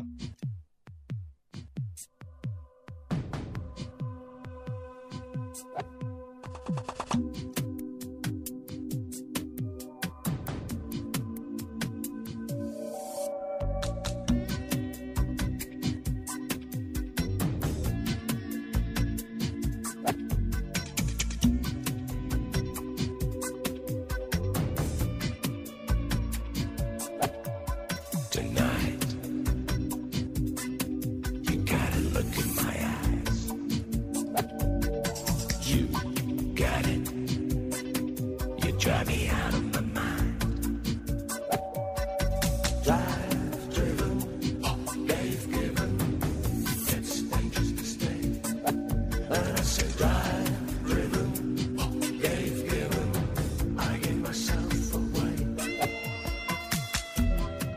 qu'il y a une petite euh, information de presque des dernières minutes concernant un épisode supplémentaire. Euh, Michael Twix, je crois que tu voulais en parler. Eh bien oui, en fait, parce que figurez-vous qu'en préparant mes fiches, euh, pas plus tard qu'hier soir, pour tout vous dire, même Gizmo n'était pas au courant du ah. dossier, c'est pour vous dire, eh ben j'ai appris qu'il existait un épisode pilote qui a été produit en même temps que, on va dire, le film, qui était censé bah, lancer la, série télé qu'on a connue, nous, dans les années 80. Alors, euh, moi, j'étais super content. Hein. un Cobra que j'ai jamais vu de ma vie. Euh. donc, euh, bah, il est disponible hein, sur YouTube. Hein. vous tapez Pilote Cobra. bon, il n'y a qu'une version anglaise sous-titrée, mais ça fait parfaitement le boulot. Alors, au niveau, on va dire, narration et graphisme, on se rapproche vraiment de l'œuvre qu'on a connue dans, le cadre de la série. En revanche, c'est un très très très mauvais épisode. Cobra se rappelle petit à petit de son passé, hein, ça reprend vraiment la trame quand il est amnésique. Son vaisseau n'est pas le même donc il, est, il ressemble un petit peu à l'Enterprise, il est même plutôt très laid, hein, n'ayons pas peur des termes. Et malheureusement, euh, enfin j'ai envie de dire fort heureusement, ils n'ont pas repris l'idée, parce que on parlait un peu tout à l'heure de Total Recall, hein, j'ai oublié le nom de l'œuvre originale, mais je trouve que pour euh, mettre euh, l'histoire en place, ça fonctionne extrêmement bien dans le cadre de la série. Et là, c'est vraiment un pauvre employé qui doit aller faire une expertise sur un vol. C'est inintéressant. Malheureusement, voilà. C'est et puis la musique est exécrable. Bon, ça vaut le coup pour les fans de Cobra qui connaissent pas, mais objectivement, c'est complètement inintéressant, comme l'a souligné euh, Gizmo. Alors donc, euh, au moins, vous êtes prévenu. Et je confirme qu'il est dans un des, des, box. Alors, je sais pas si c'est celui qui est toujours en vente à l'heure actuelle, mais en tout cas, il, il, est déjà arrivé jusque chez nous. Effectivement, je l'ai aussi.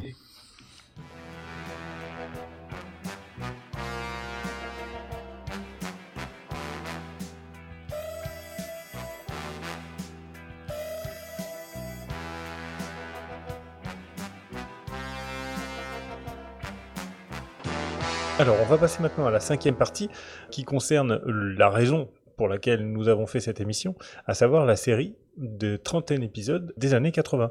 Et je vais passer la parole à Gizmo qui va nous détailler tout ça. donc au niveau des, créateurs, donc euh, Akio euh, Sugino et Osamu Dezaki, les réalisateurs de ces, euh, de ces superbes épisodes d'ailleurs de, Cobra d'une extrême qualité, donc le premier, euh, Akio, il a surtout été connu pour Astro Boy, Roi Léo et euh, Tom Sawyer. ensuite, il a travaillé sur euh, Cobra et Golgo 13, le film. Golgo 13 qui n'a rien à voir avec Cobra, mais que je vous conseille énormément, puisque c'est un des, meilleurs mangas qu'on ait fait. Et Osamu Dezaki, bon, il a fait toute une liste de mangas, mais je citerai juste Rémi sans famille et L'île au trésor. Maintenant, on va voir rapidement les différents cycles, les principaux épisodes. Juste pour faire le lien avant de commencer avec le manga, globalement c'est extrêmement fidèle au manga. On a parlé juste avant du pilote qui était finalement assez éloigné. Euh, là pour le coup c'est très fidèle, ça n'a rien à voir avec le film non plus. Euh, le manga est quasiment repris, parfois planche par planche et dialogue par dialogue. Tout le côté sexy et violent est totalement repris euh, aussi, ce qui est assez euh, surprenant. Pour revoir les épisodes, on l'a dit aussi, le manga des années 80, donc papier, est présent en partie dans les, les dessins animés diffusés dans les années 80, mais l'autre partie, pas tous malheureusement, est disponible dans les mangas qui ont été faits en 2008, qui s'appelle Cobra Animation. Alors deux choses que je regrette quand même dedans, c'est euh, l'absence des six braves qu'on a, mm. dit. Enfin, c'est un regret à la fois pour cette série et pour la, nouvelle, et euh, Cobra qui risque de revenir euh, pour éventuellement le, reprendre. Et autre chose que je regrette, je ne comprends pas pourquoi ils ont fait ça, l'épisode absolument génial qui s'appelle Rock Ball n'a pas la même fin dans le dessin animé euh, que dans le manga, puisque dans le manga, il y a, un épisode à la fin qui, représente, qui ressemble beaucoup au film Life, pour ceux qui ont la chance de le voir au cinéma, qui est sorti récemment, avec un alien qui est lâché dans un, dans un vaisseau spatial. Ça ressemble beaucoup, je ne sais pas pourquoi ils ont pas mis cette fin qui était vraiment très sympathique. Sinon, le reste est assez semblable et on peut passer aux différents cycles. D'accord, alors donc euh, en effet, vous avez parlé à de nombreuses reprises des différents cycles, et là, vous allez nous les détailler un petit peu. Et donc, euh, c'est Mika de Twix qui va commencer avec le cycle 1. Alors oui, en, gros, pour faire simple, hein, parce que bon, euh, on va pas non plus détailler, mais ce qu'il faut savoir, c'est que dans le dessin animé, en gros, il y a trois arcs ou trois cycles. Donc, à savoir, le premier, on, a quand même longuement évoqué, c'est, euh, on nous l'appellerons le trésor du capitaine Nelson, hein, où, en gros, pour faire simple, Cobra fait la, rencontre de trois sœurs, hein, Jane, Dominique et Catherine, qui ont la particularité d'avoir un tatouage entre parenthèses très joli dans, le, dans le dos. Et seules les trois sœurs réunies avec photographie à l'appui de ces tatouages donnera la carte vers ce que nous appellerons l'arme absolue. Alors moi j'aime beaucoup ce cycle hein, parce que ça met bien en place l'univers Cobra. Hein. Ça commence très très fort parce que dès le début on y rencontre Crystal Boy, hein, l'homme de verre. je vais vraiment pas spoiler parce que ça, mérite d'être regardé. C'est quand même un cycle assez long parce qu'il court de l'épisode, dirons-nous, de 3 à 12 à peu près. Enfin, je trouve que l'idée est très très bonne parce que on, apprendra, évidemment, on découvrira quelle sera l'arme absolue et sans spoiler, on découvrira évidemment que c'est l'arme la plus destructrice à l'univers. sans spoiler, on peut dire qu'on ne peut pas faire d'omelette sans casser deux. Et voilà, et voilà, et voilà. Donc euh, après, donc on a pas mal de one shot. J'en ai tout à fait parlé un tout petit peu tout à l'heure, donc à savoir euh, la révolte des robots. Je vais vous pitcher rapidement le truc parce que euh, je crois que c'était l'épisode 24. Donc t'as Cobra et Armano qui prévoit de s'attaquer à une Hein. Euh, évidemment, la mieux gardée de l'univers, sinon c'est pas drôle. Et avant de mettre euh, leur plan en exécution, ils, passent au marché aux puces des robots. Et euh, on ne sait pas pourquoi. Cobra, il va acheter un robot qui ressemble absolument à rien. Il lui remet une pile et tout. Et ce robot avait une particularité, c'est qu'il était menotté à une main. Je sais pas si vous vous ah rappelez. Oui, j'adore cet épisode. Ah oui, bah oui. et en fait, euh, bah, Cobra, il voit ça avec son Magnum, euh, il met la balle qui va bien pour séparer la main de son le petit robot fraîchement acheté. Évidemment, le robot a perdu la mémoire. Et cette main était un autre robot qui avait la particularité de muter avec d'autres robots pour en faire tout un tas de robots géants. Enfin, si vous voyez ce que je veux dire. Et évidemment, euh, cette histoire tombant dans le marché opus des robots, comprenez que c'est plutôt embarrassant. Ce, qui, est très euh, rigolo dans cet épisode, c'est que c'est, euh, sauf erreur de ma part, le seul épisode de la première euh, série animée où c'est pas Cobra qui va gagner à la fin. Et non. Et ça, et c'est, tu fais totalement parce que c'est vrai que ça, on le souligne, Cobra, on a confiance en Cobra. On sait qu'avec Cobra, il peut rien se passer. Et eh ben, cet épisode m'a particulièrement marqué parce que tout se passe mal. N'avais jamais vu un robot d'une taille pareille. Mais je ne comprends pas. Il est fabriqué avec les autres robots, c'est ça, hein? Non, pas du tout. C'est un robot du modèle Zaval 0. Zaval 0 Oui, moi je suis un modèle Velma R78. J'ai été construit tout spécialement pour détruire les modèles Zaval 0. On va passer au cycle 2, qui est le cycle, je crois, du rugball. Et c'est TMDJC qui va nous en parler. Bah écoute, avec grand plaisir. Alors, la partie du rugball qui court grosso modo de l'épisode 15 à l'épisode 20, en fait, euh, narre euh, l'histoire de Cobra qui est plus ou moins contraint, alors plus ou moins contraint par rapport à Dominique, hein, sans trop en dire, de divers subterfuges pour l'inviter euh, à l'aider dans une mission où euh, il doit se rendre sur une planète euh, qui est totalement indépendante policièrement parlant, c'est-à-dire qu'elle a le droit de faire exactement ce qu'elle veut parce que la police n'a pas le droit de venir dire ça, c'est pas très très bien ce, que vous faites. Et il va jouer le, rôle de Joe Gillian qui est censé faire partie de l'équipe de la police pour découvrir justement ce qui se trame au sein de cette planète. Parce que, bon, planète où il y a euh, euh, divers trafics, notamment des trafics de drogue. Et donc, euh, Cobra va avoir deux missions. La première, c'est de ne pas se faire repérer. Et la deuxième, évidemment, c'est de découvrir ce, qui ne va pas. Cette série d'épisodes est vraiment topissime parce que, on, bon, d'abord, on est obligé de, découvrir les règles du jeu. On est obligé de découvrir les équipes, donc l'univers et comment il se passe. on se prend au jeu. On a envie de savoir quelle équipe va gagner ou pas. Et en fait, finalement, la vraie mission cachée de Cobra, Cobra, elle devient vraiment le, truc qui est au second plan. On n'en a presque rien à faire, tellement le sport en lui-même, qui est violent au possible et, et épique, nous donne envie, tellement les personnages secondaires, on en parlait tout à l'heure, ont un charisme qui est débordant et ben, on a vraiment envie de savoir pourquoi, enfin quelle est leur histoire, etc. Puis quand il y en a un qui décède et qui a une histoire de vengeance, bah oui, on a vraiment envie que ça aille dans, ce sens. Et, c'est que des personnages qui sont ultra puissants, ultra badass, même du côté ah des, des, méchants qui seront finalement à la fin, finalement pas tous vraiment méchants. Enfin, on a, on a vraiment quelque chose de très très fort, pas du tout manichéen, si ce n'est évidemment les, les, les pourris de l'histoire, on est bien d'accord, on est quand même dans l'univers de Cobra. Euh, mais, mais vraiment, c'est une partie que j'ai surkiffé. Euh, c'est une des rares parties où Cobra n'a pas sa tenue à lui, puisque du coup, il a, il a sa tenue de rugbyeur. Et, et le, rayon, le rayon Delta n'est pas du tout pas utilisé du tout, dans du tout, voilà, il, il, joue pas du tout le rôle de Cobra, si ce n'est qu'il sera quand même reconnu par au moins un des personnages, pour ne citer que lui, notre Wolverine de service dont on parlait tout à l'heure, parce qu'il l'a déjà rencontré dans le passé. C'est là d'ailleurs, on, on, se pose la question de savoir comment il fait pour le reconnaître alors qu'il l'a connu avec l'ancien. Enfin, il y a plein de choses qui sont pas vraiment expliquées dans l'histoire à ce moment-là. Mais si on met de côté ces petites questions qui restent en suspens, c'est vraiment un de mes arcs, si ce n'est peut-être moi, mon arc préféré de Cobra. Et je pense que ça fait partie des choses qui ont certainement euh, généré des planches entières comme des mangas comme Gum, par exemple.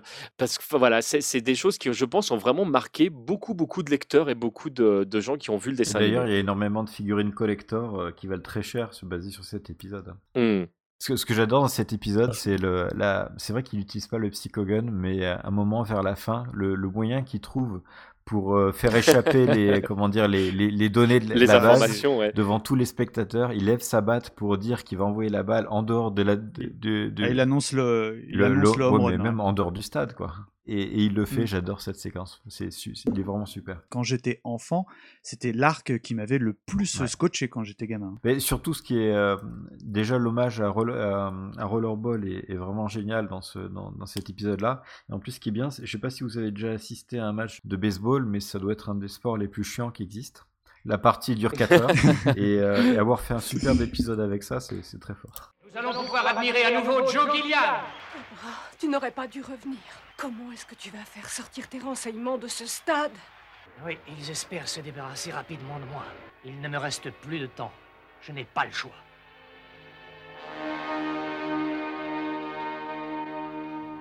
Quoi? Oh, c'est extraordinaire Joe a levé sa batte et il indique l'extérieur du stade. Pourra jamais y arriver, il a complètement perdu l'esprit. C'est de la folie dans le stade. Les spectateurs acclament Joe. Ce qu'il se propose de faire en levant ainsi sa batte est un véritable défi. Jamais personne n'a réussi l'exploit d'expédier le palais à l'extérieur du stade.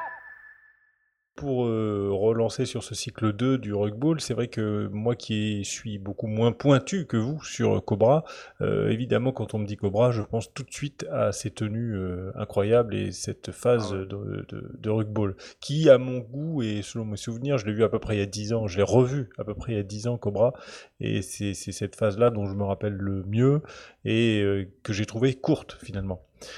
Euh, donc, nous allons passer maintenant au cycle 3, le cycle sur euh, Salamandar, du coup, avec le, le gros méchant. Le, le cycle méchant. 3, Salamandar ou la déesse de Sid, si on regarde les, euh, les mangas papier. Je vais juste vous faire le, le, pitch et vous dire en quoi cet épisode est, est vraiment, vraiment important, parce qu'il y a pas mal de choses qui se passent, il faut pas trop spoiler pour ceux qui veulent le voir ou revoir.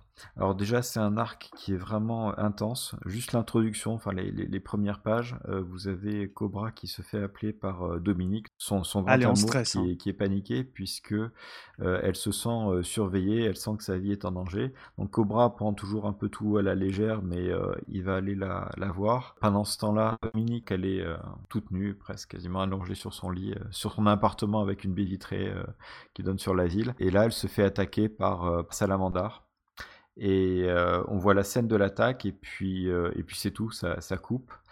Et on retrouve que Cobra qui arrive dans l'appartement de Dominique, la scène est exactement la même dans le dessin animé que dans le manga. Et euh, une scène vraiment bizarre euh, pour un, dessin animé. Et on voit le fameux tatouage de, Dominique, donc sur son dos, qui est sur la vitre. Donc Salamandar lui a arraché littéralement la, peau du corps et l'a scotché sur la, baie vitrée de son appartement.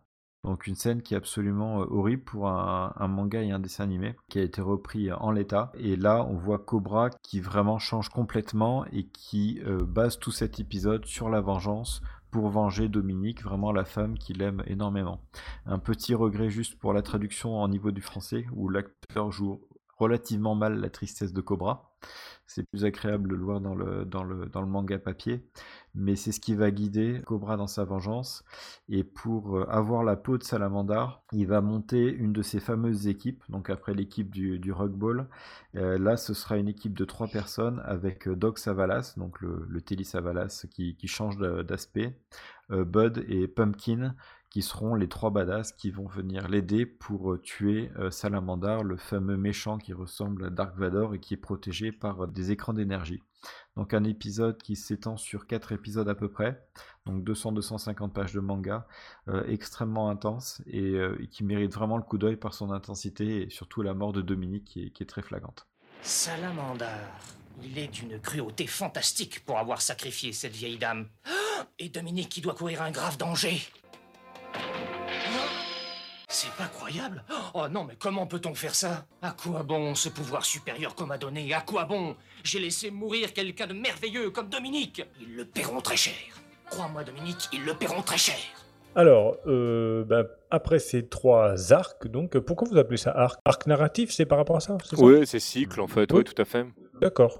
Euh, donc, euh, nous allons passer à la sixième partie qui euh, concerne l'héritage de Cobra, parce qu'on a fait cette, cette série a eu une influence quand même très importante sur beaucoup de choses, et il y a eu pas mal de trucs qui sont sortis donc de cette série, de ce manga, et c'est Gizmo qui va reprendre la main pour nous en dévoiler les, les différents aspects. avant d'avoir les, les héritiers directement de Cobra, on va parler rapidement, on est un peu hors sujet, donc on va le faire très vite, de Cobra mais version 2000. On avait dit qu'il y avait les mangas qui étaient sortis en, 1980. L'auteur a ressorti d'autres mangas qui ont été édités en France, donc en couleur, avec des, nouveaux épisodes. Et ça a donné lieu à euh, une nouvelle série de Cobra. Alors d'abord deux arcs, euh, enfin ou deux cycles qui sont sortis. En premier, euh, un cycle qui s'appelle Psychogun qui est disponible en deux livres en version papier et euh, intégralement en couleur et en papier glacé. C'est un, très bon épisode, toujours avec une femme euh, qui séduit totalement Cobra, cette fois-ci qui s'appelle Utopia. C'est une scientifique mais qui s'habille relativement étonnamment pour une scientifique. Vous avez aussi des, euh, des femelles relativement, on appelle ça des femelles parce qu'elles ressemblent plus à des animaux qu'à des femmes complètement harnachées avec des, avec des canons sur le dos. ah, c'est très mauvais goût ça. Ah, mais, déjà à l'époque, je trouvais que c'était pas. Tu vois, c'est. Alors, on, fait vite un aparté, mais euh, on, a longuement euh, évoqué la femme euh, dans, dans, la saga Cobra pour moi, hein, la fausse note de Cobra, c'est un peu trop loin C'est des animaux là. Là, c'est en gros pour faire simple, on a une sorte, je sais pas moi, de samouraï ou je sais pas quoi, tu sais, euh, casqué, donc on voit pas son visage, qui tient en laisse euh, deux nénettes qui sont à genoux, qui ont sur des épaules euh, des canons, voilà. Et en fait, c'est des chiens mais au sens propre, hein, pas au sens figuré. Et je trouve que, je trouve que c'est extrêmement mauvais goût. enfin, voilà, pour moi, c'est la fausse note mmh. euh, dans bon, L'épisode est bien, mais là, c'est vrai que c'est un peu dérangeant quand même ce qu'il ce qu'il a fait avec les. Ah, je, moi, ça m'a complètement dérangé. Hein. Je suis bien content de ne pas les avoir vus euh, avec mes enfants, par exemple. C'est dommage parce que euh, c'est un ce cycle. Sinon, sinon l'épisode est, vraiment, adoré, hein. très bien. J'ai vu des commentaires sur internet, certains reprochent d'avoir associé la 3D par ordinateur avec du manga 2D. Moi, je suis d'accord. Je, trouve pas ça hyper. Ça, choque un peu quand le, dessin animé commence. Il y a, un, truc assez bizarre euh, avec un véhicule qui passe, mais bon, globalement, je trouvais que ça, ça, passait. C'est quand même de, de, bonne qualité. Deuxième euh, épisode très très important, on en a parlé, donc je vais pas m'apesantir dessus. C'est Time Drive, qui est disponible en, deux épisodes, qui est vraiment pour moi un chef-d'œuvre, puisque ça donne les origines de, Lady mm. Harmanoid, euh, sa relation d'amour avec Cobra On avait fait un podcast sur Retour vers le futur, donc là vous avez carrément le voyage dans le temps, vous avez le continuum espace-temps, vous avez Cobra qui se retrouve à son mois passé, ils croisent même le regard chacun sans se reconnaître. Regardez-le, ça, vaut largement le coup. Ah, il est, euh, ensuite, après ces deux épisodes, vous avez 13 épisodes qui sont sortis à peu près donc dans le même esprit que les, les 31 années 80. Il y en a qui sont bien, d'autres qui sont un peu moins bien. Ce que je vous conseille énormément, c'est mes one-shots que j'ai beaucoup aimé qui sont présents dans ces épisodes. Euh, ce que j'appelais La montagne et libellule est présent dans deux épisodes qui s'appellent L'ascension du mont Mirage et Vers le sommet. Donc euh, jetez-vous dessus, ça vaut vraiment le coup. Et les mandras, l'épisode avec les fleurs, est exactement présent aussi. Ah oui. Black Bullet, j'ai bien aimé. Mikado, t'as pas aimé, mais moi, j'ai bien aimé. Bon, il est dedans. Et ensuite, un dernier team building qui dure sur euh, quatre épisodes que j'ai moyennement par contre aimé et qui sont vraiment de, nouvelles histoires. Donc voilà pour les nouveaux. Euh, après l'héritage, on va déjà teaser. Vous avez la bande-annonce qui est disponible sur YouTube. Cobra va revenir en 2018. Donc vous avez la, bande-annonce, elle a l'air d'être magnifique. Ça s'appelle Cobra, le retour de Joe Gillian. Il est dans sa tenue de, roller, de ah rockball. Et ça a l'air super. Mais c'est un, un, projet, un projet validé. ce ne sera pas un film, ce sera une, une, nouvelle série. Je ne sais pas combien d'épisodes euh, qui va sortir en, en, 2018. Alors comment ils vont, ils vont se débrouiller pour faire retourner euh, Cobra euh, dans cet univers-là ah, qu'on a beaucoup aimé? Ça sera ça, là. je pense que Rockball a tellement marqué les gens qu'ils se lancent. Long danger desire, Cobra is the master, caught in a crossfire. Cobra loves the danger, fear is nothing he shies from, action is his answer. On peut parler directement des œuvres inspirées de Cobra. Donc j'en vais en lister trois. On a longuement échangé avec Mikado sur ces œuvres-là qui plaisent ou qui plaisent pas. Donc je vais vous les citer rapidement et ensuite on peut en discuter. Donc pour moi, l'inspiration directe de Cobra, c'est Cowboy Bebop de euh, Shinichiro euh, Watanabe. Donc 26 épisodes plus un film. C'est vrai que les épisodes sont un peu des one-shots, mais le film est vraiment excellent. Il y a des épisodes qui se suivent. Moi, personnellement, j'adore, mais euh, c'est une question de goût. Euh, du même créateur, je vous conseillerais aussi énormément Space Dandy, qui lui, par contre, pourrait être assez frustrant, puisque non seulement les épisodes sont des one-shots, mais ils se permettent même de faire des reboots. Autrement dit, il peut trucider son héros principal dans un épisode et le faire revenir après. Euh, donc il faut, aimer, mais c'est assez fun à regarder. Ça vaut pas Cowboy Bebop, mais c'est pas mal aussi. Ensuite, dans un genre complètement différent, ce que je vous conseillerais, et ce n'est plus du tout un manga, c'est du comics, et pour moi, c'est directement inspiré de Cobra. Ça s'appelle Fear Agent de Rick Remender.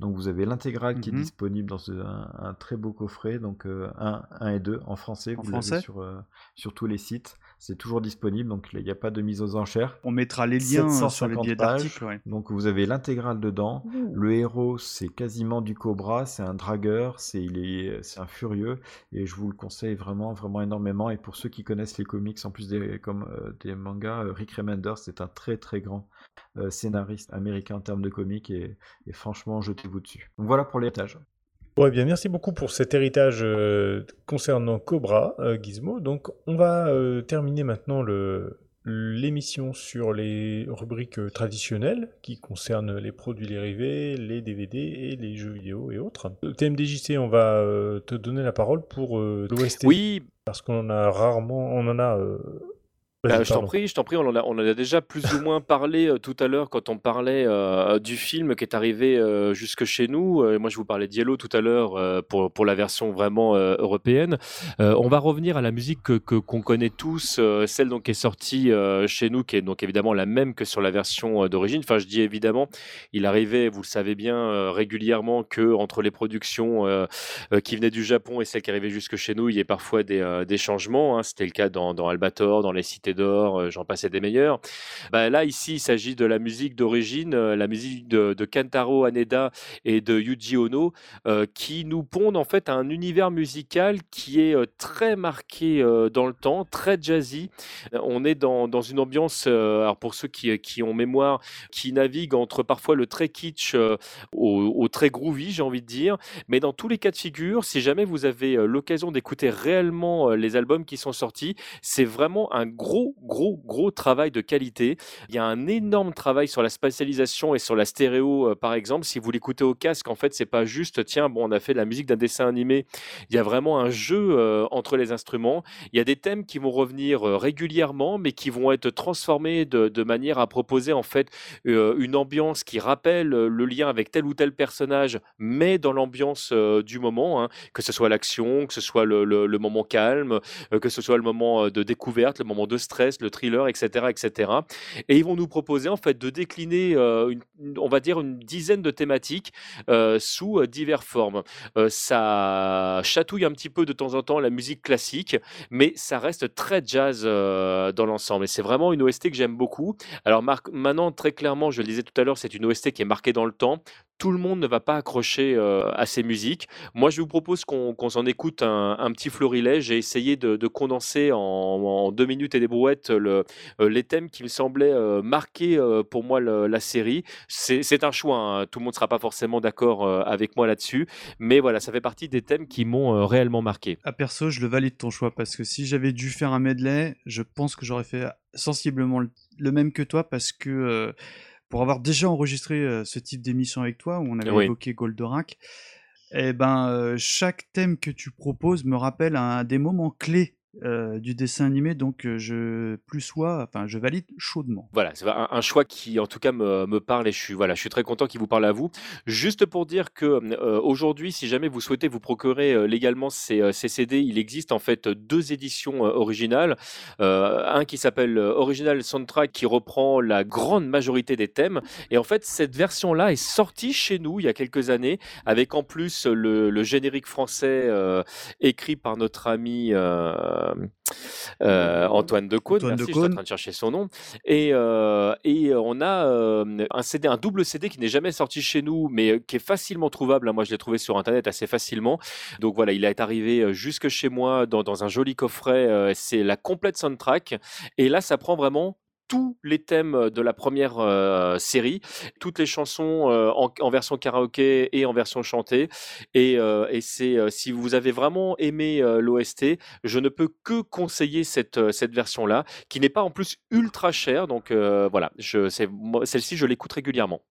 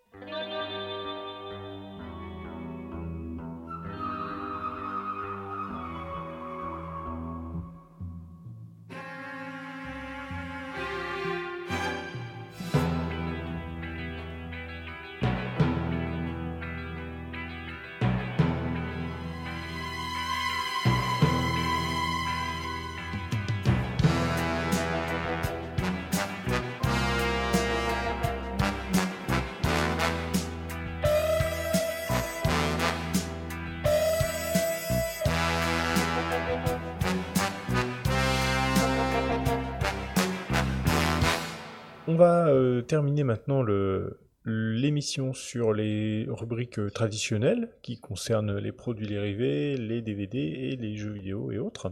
Et c'est Mika Lotwix qui va nous en parler. Euh, oui, alors donc je vais attaquer par les produits euh, dérivés. Alors, euh, quand tu tapes entre guillemets goodies Cobra, bah là tu as des pages et des pages et des pages d'internet parce qu'il y a mille et un produits. Tu vas trouver des artbooks, des affiches, des cartes diverses, des calendriers, évidemment des traditionnels celluloïdes des résines, hein, des, même des hippos. C'est vrai que maintenant qu'on y pense, le zippo est très très présent dans la série, donc quoi de plus normal que d'avoir son zippo Cobra? Et bien évidemment des t-shirts. D'ailleurs, je fais une dédicace à mon copain Yetcha parce que il existe un t-shirt de l'équipe Z de la saga Rugball. Mmh donc Joe Gillian style et tout quoi. Donc moi pour moi c'est vraiment le produit dérivé à, on va dire à retenir. À titre perso, moi j'avais acheté il y a pas très longtemps, parce qu'il y avait des, des promos, des statues, enfin des statues en, en, plastique de Lady Armanoid et de Cobra. Lady Armanoid est très très très réussi. En revanche, euh, malheureusement, Cobra est plutôt laid par rapport à ce que j'ai pu voir sur internet. Euh, donc, bah, on pourra en parler vraiment. C'est les statues 50 cm que t'as pris? Ouais, elles sont pas belles. elles font le job, mais objectivement, elles sont pas très jolies parce que c'est vrai que quand tu vois des résines ou euh, des bustes, il y a beaucoup de bustes Cobra que tu peux trouver. honnêtement, la qualité est tout autre. Alors concernant les jeux vidéo, parce que vous savez que j'adore cette rubrique, je savais qu'il y avait quand même quelques jeux existants. Moi je me souvenais d'un jeu Cobra sur Amstrad de l'éditeur euh, Loriciel. Hein. et euh, en fait, euh, et d'un jeu, je me souviens d'une sorte de, de rail shooter ou je ne sais quoi dans un labyrinthe sur PlayStation. Alors soyons francs, il y a une bonne dizaine de jeux euh, qui est sorti tout support confondu et aucun n'arrive à sauver l'autre parce que tous sont rigoureusement euh, mauvais. Hein. En 87, on a de l'Amstrad, on a du PC Engine, je crois que c'est des, comme vous savez, des nouvelles.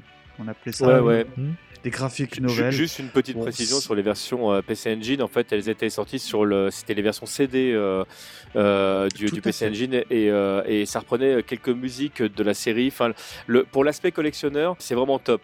Maintenant, bon, déjà, je sais même pas si c'est des jeux qui ont été traduits parce que moi, je les ai vus en version japonaise, donc je sais pas si c'est des jeux qui sont, alors, qu'on peut voir éventuellement en anglais, mais au, risque de, de, dire une ânerie, je sais qu'il existe une version Sega CD je crois que la version Sega CD euh, est en anglais. Mais honnêtement, ça a très peu d'intérêt. Ouais, puis les, graphiquement, ça a euh, très mal vieilli, c'est dommage.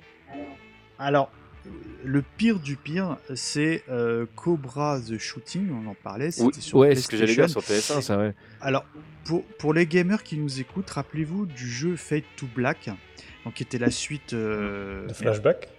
La suite de Flashback, et eh ben c'est la même chose mais euh, transvasé dans un Cobra. Et je, tiens, je sais que TMDJC ça va te parler, toi qui es euh, joueur de baston. Euh, l'introduction fait furieusement penser à Tekken 1, mais, mais du très très pauvre. En fait, moi quand, quand j'ai vu le jeu, bah forcément je l'ai acheté parce que Cobra quoi. Donc je me suis dit putain Cobra PS1. Ah, donc donc, donc, je, je vais être très très honnête avec vous, je n'ai jamais terminé ce jeu. C'est complètement injouable c'est moche, mais un truc. Enfin, le... En fait, il n'y a, y a, que sur la pochette qu'on reconnaît Cobra. Sinon, le jeu est vraiment. En fait, mais tapez-le sur internet, je vous jure, c'est laid. C'est vraiment laid. Ouais, alors pour, si vous voulez jeter un coup d'œil, le, jeu que nous nommons c'est euh, Cobra The Shooting. Voilà. Donc, euh, alors ce que j'ai découvert, c'est qu'il y avait également un jeu euh, pour, apprendre à taper au clavier qui s'appelle Cobra Typing the Psycho Gun. Et euh, sur mobile, portable, pardon, il y a eu des jeux Poppy, hein, The Psycho Gun et un autre jeu style jeu électronique, comme on disait. Et en salle d'arcade, je crois qu'il y a eu un à deux jeux, mais qui sont vraiment, vraiment très, très mauvais. Et euh, à ma connaissance, le jeu le plus récent, ou en tout cas on voit Cobra, c'est un jeu sur euh, DS de 2006 qui n'est jamais arrivé en France, qui s'appelle Jump Ultimate Star. C'est une sorte de jeu de baston où euh, tout plein de héros de licence japonaise, j'en ai noté 40, elles font des caméos où dans ce jeu de baston on peut y croiser, j'imagine, des Dragon Ball, des One Piece, des trucs et consorts quoi. Mais euh, d'une manière générale, il n'y a absolument rien qui arrive à sauver euh, malheureusement euh, les Cobras. Alors que pourtant on pourrait penser que c'est quand même une, une source d'inspiration qui pourrait amener quand, quand, on, quand, on, voit, quand on voit sur Amiga ce qu'ils ont fait avec Speedball 2, Je me dis que Rock Ball en mode Cobra, ça aurait été. Ah ouais, il y aurait eu moyen. Ah, il y a un truc à creuser, ouais, tout à fait.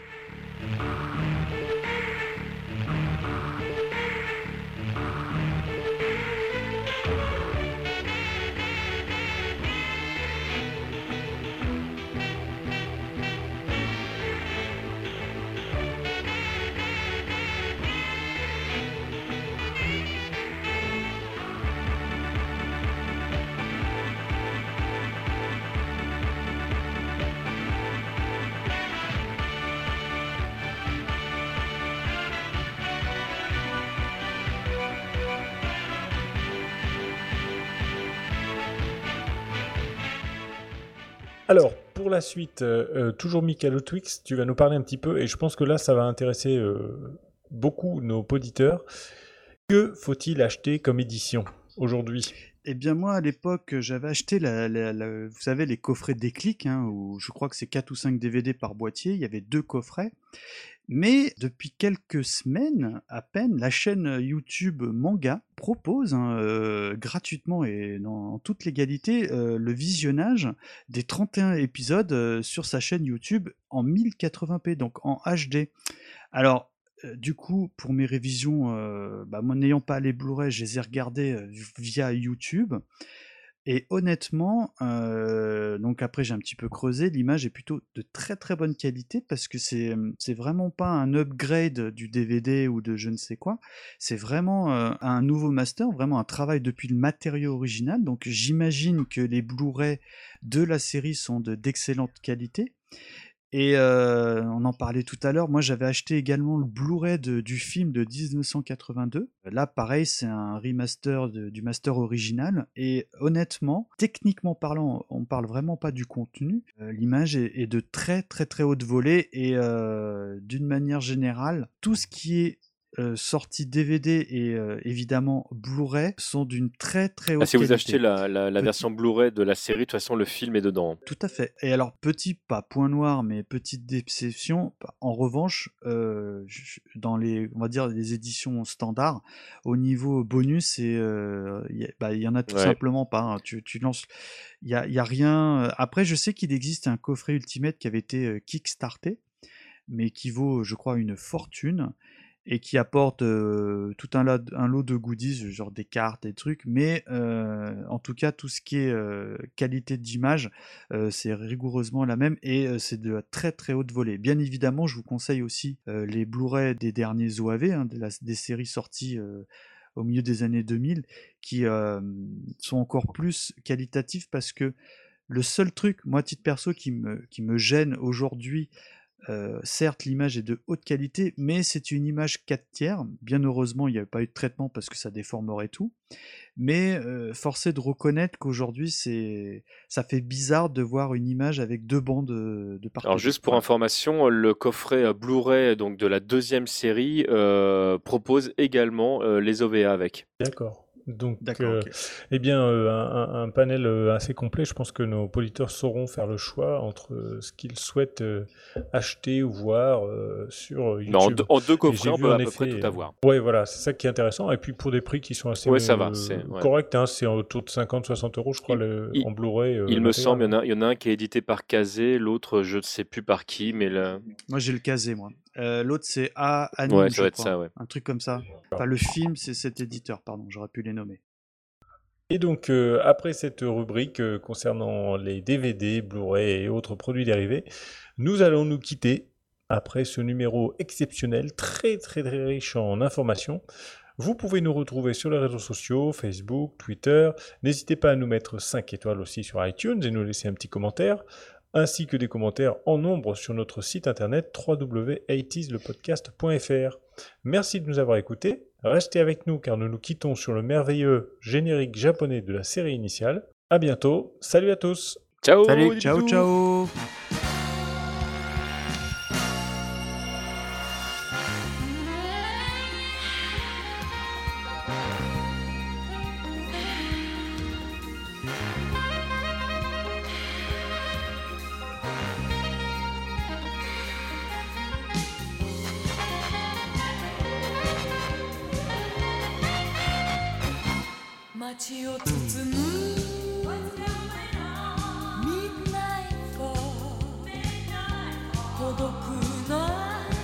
動き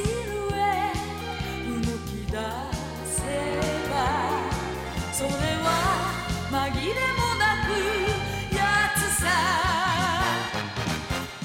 コブラリズミくコブラ見せにくコブラ Only few memories after you 背中にまといつも